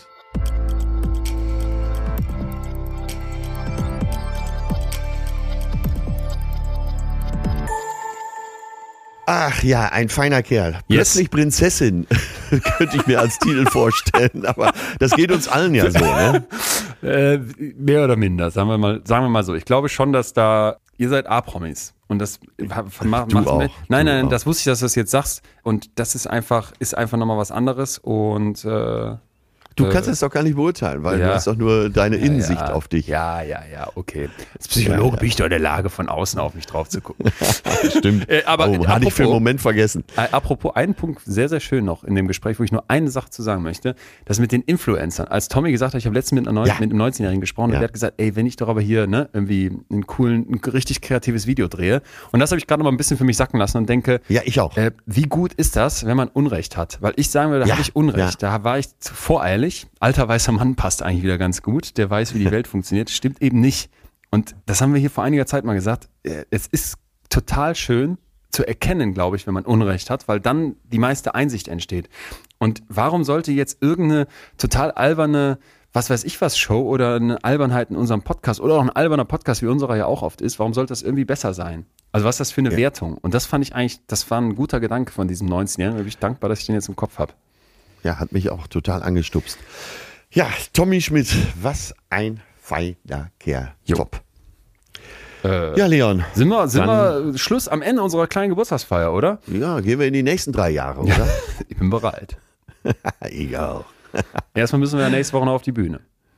Äh, Nächste Woche geht's auf die Bühne. Was machst du heute noch? Ich ähm, habe gleich noch, ich mu- muss noch eine Folge nachvertonen, wo man, kennst du so, wenn in Dokumentation so Stimmen aus dem Off kommen? Und ich drehe ja gar Ja, ganz viel, ja, ich darf ja, das, das darf ich noch nicht verraten, aber ähm, Ja. da muss ich jetzt etwas nachvertonen. Dann äh, habe ich noch ein, habe ich noch zwei Zoom-Calls, aber ich bin relativ früh heute Nachmittag durch. Es ist Freitag und ähm, ich fahre dann in ein ganz, ganz tolles Hotel, hoffe ich. Ich war da noch nie, aber ich habe so einen Wahnsinn gerade hinter mir, ich gesagt habe, jetzt dieses Wochenende mal am See äh, nichts machen, be- belohne ich mich, entspanne ich mich. Äh, ich habe ich hab Halbpension gebucht, weil ich sonst nie mache, aber es freue ich mich jetzt heute Abend aufs Buffet. Ich sag, die werden es bereuen, weil ich esse mehr als der Durchschnitt und dann ähm, chill ich. Chille ich bis Montag, bis Sonntagabend. Ich hole mir alles wieder raus, was Ich da esse bezahlt mehr als der Durchschnitt. Ich, Eine lässige Formulierung, die die Welt bewegt. Als Gastronom hasse ich solche Leute am Buffet natürlich, aber für mich selber ist All You Can Eat überragend und ähm, Ja, du musst es doch sowieso wegwerfen, da können die Leute es doch auch essen. ja, das, das Also ich ein meine jetzt den Argument. Gastronom in dir. Ja, äh, bevor, wir, bevor wir uns hier verabschieden. Du hast eingangs äh, sehr viel Mut gemacht, als du über die Frauen im Iran gesprochen hast. Sie, andersrum, Sie haben mir Mut gemacht. Sehr so gut. würde ich sagen wollen. Ja. Ihr habt euch Mut gemacht, äh, die Hoffnung auf eine bessere Welt und dass man was bewegen kann. Und dazu äh, fiel mir spontan das Buch ein, im Grunde gut. Kennst du das Buch? Ja. Rutger Bregemann. Ganz genau. Der ist äh, Journalist und Historiker und der hat sich damit auseinandergesetzt, dass der Mensch in der westlichen Ja. Welt oft äh, vorausgesetzt als böse und schlecht gilt. Und äh, er hat eine Gegenthese. Und im Grunde gut, geht, darum geht es in dem Buch, ist eine neue Geschichte der Menschheit. Und kann ich nur empfehlen, weil es geht genau darum, dass der Mensch ja seiner Ansicht nach im Grunde gut ist. Passt ja, glaube ich, auch zu unserer Ansicht. Ja. Also ich muss, ich muss, das kann ich dir noch kurz sagen, das muss ich dir sagen, auch nach vielen krassen Geschichten. Wir hatten ja auch krasse Fälle hier. Wir denken an Professor Seifert, der uns wirklich auch vom, mit dem wir über das Böse diskutiert haben. Oder mit Ein sehr gut gelaunter Professor. Ein sehr gut gelaunter Professor oder mit Nachla Saimeh. Je mehr ich mit, mich mit krassen Fällen beschäftige, je mehr ich da- das auch die menschlichen Abgründe kennenlerne, umso mehr habe ich doch immer wieder das Gefühl, der Mensch ist im Grunde gut. Ja. Muss ich ganz klar so sagen. Naja. Ähm, Deswegen passt das Buch. passt wirklich, uns. passt schön. Sind wir, sind wir, sind wir durch? Also, was machst du noch? Ich werde gleich eine neapolitanische Pizza essen Mhm. und äh, möchte dich mit meinem neuesten Lieblingswitz versorgen. Bitte. Also bei der Blinddarmoperation, der Patient verträgt keine Narkose, es ist nur örtliche Betäubung. Und der Arzt sagt, ganz ruhig Gerd, ganz ruhig Gerd, es ist nur eine Blinddarmoperation. Und der Patient sagt, ich heiße nicht Gerd. Und der Arzt sagt, aber ich.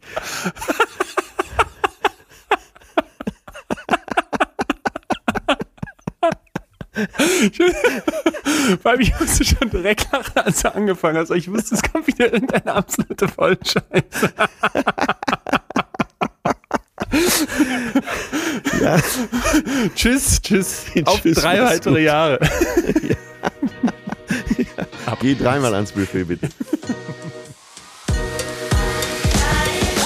Das war Betreutes Fühlen. Der Podcast mit Atze Schröder und Leon Winscheid. Jetzt abonnieren auf Spotify, Deezer, iTunes und überall, wo es Podcasts gibt. Ja, Leute, wir empfehlen hier im PS jetzt nochmal ein weiteres Buch von unserem lieben Freund äh, und ja, lieber Freund klingt schon Klingt nach zu wenig. fast wie, äh, fast wie so eine Fernsehformulierung, ne? als wäre es hier der Musikantenstadel. Nee, äh, von jemandem, der auch Teil schon unseres Podcasts ist und wir seines und äh, den wir beide sehr, sehr mögen. Die Rede ist von Matze Hilscher und der hat ein neues Buch raus, Die Akademie meines Lebens. Yes. Und das, äh, das, das lohnt sich wirklich. Das ist also ein, ein ganz neues Buch, gerade rausgekommen. Perspektiven von ziemlich außergewöhnlichen Menschen und einem Hund. Und äh, an, an, bei dem Hund bin ich noch nicht, weil ich lese so ein bisschen quer. Man pickt sich raus. Es ist im Prinzip wie das Buffet, was ich eben beschrieben habe. Du kannst dir einfach die, die äh, Kapitel rauswendig am meisten Genau. anspringen. Ich bin gerade bei äh, Kann man immer Krömer. mal wieder zur Hand nehmen. Auch. Immer wieder zur Hand Ja. nehmen. Du kannst ja Campino, auch das Campino-Gespräch, das, äh, das lese ich als nächstes. Das habe ich nämlich in seiner Folge gehört und ich weiß nicht, wie es dir geht, aber eigentlich bin ich, bin ich, wenn ich dann so sehe, ein Podcast geht irgendwie zwei, drei Stunden oder sowas, dann denke ich, nee. Aber Matze ist für mich so ein, so ein Vorbild, wie der die Fragen stellt. Und ich habe einfach beim Ja, Spazieren ja, durch Berlin ja. dieses Campino-Interview gehört zwischen, zwischen von ihm und es war so, so gut. Mit dem redet er über seine Wurzeln, mit Kurt Krömer, über das Katastrophisieren, wie es hier heißt. Und ähm, ich, ich möchte es wirklich, möchte es wirklich von Herzen auch aus psychologischer Sicht empfehlen, dieses Buch, weil es einfach total spannend ist, was diese Menschen jeweils erzählen und was man dann daraus ableitet, was Matze daraus ableitet. Also es macht, macht Bock. Es ist ein Werkzeugkoffer für den Kopf. Auf jeden Fall. Äh, lest da mal rein, ihr könnt es immer wieder zur Hand nehmen. Mich hat auch äh, Margarete Stokowski sehr begeistert. Yes. Geil. Okay, ähm, damit Also. sind wir aber raus mit dieser kleinen Empfehlung noch. Danke dir, Matze, für dieses schöne Buch, was du mir beim Pizzaessen Ja, schon Matze. gegeben hast. Wir lesen das jetzt weiter und wünschen äh, allen viel Spaß beim Lesen. Ja, und dir wünsche ich einen guten Appetit. Danke. Danke.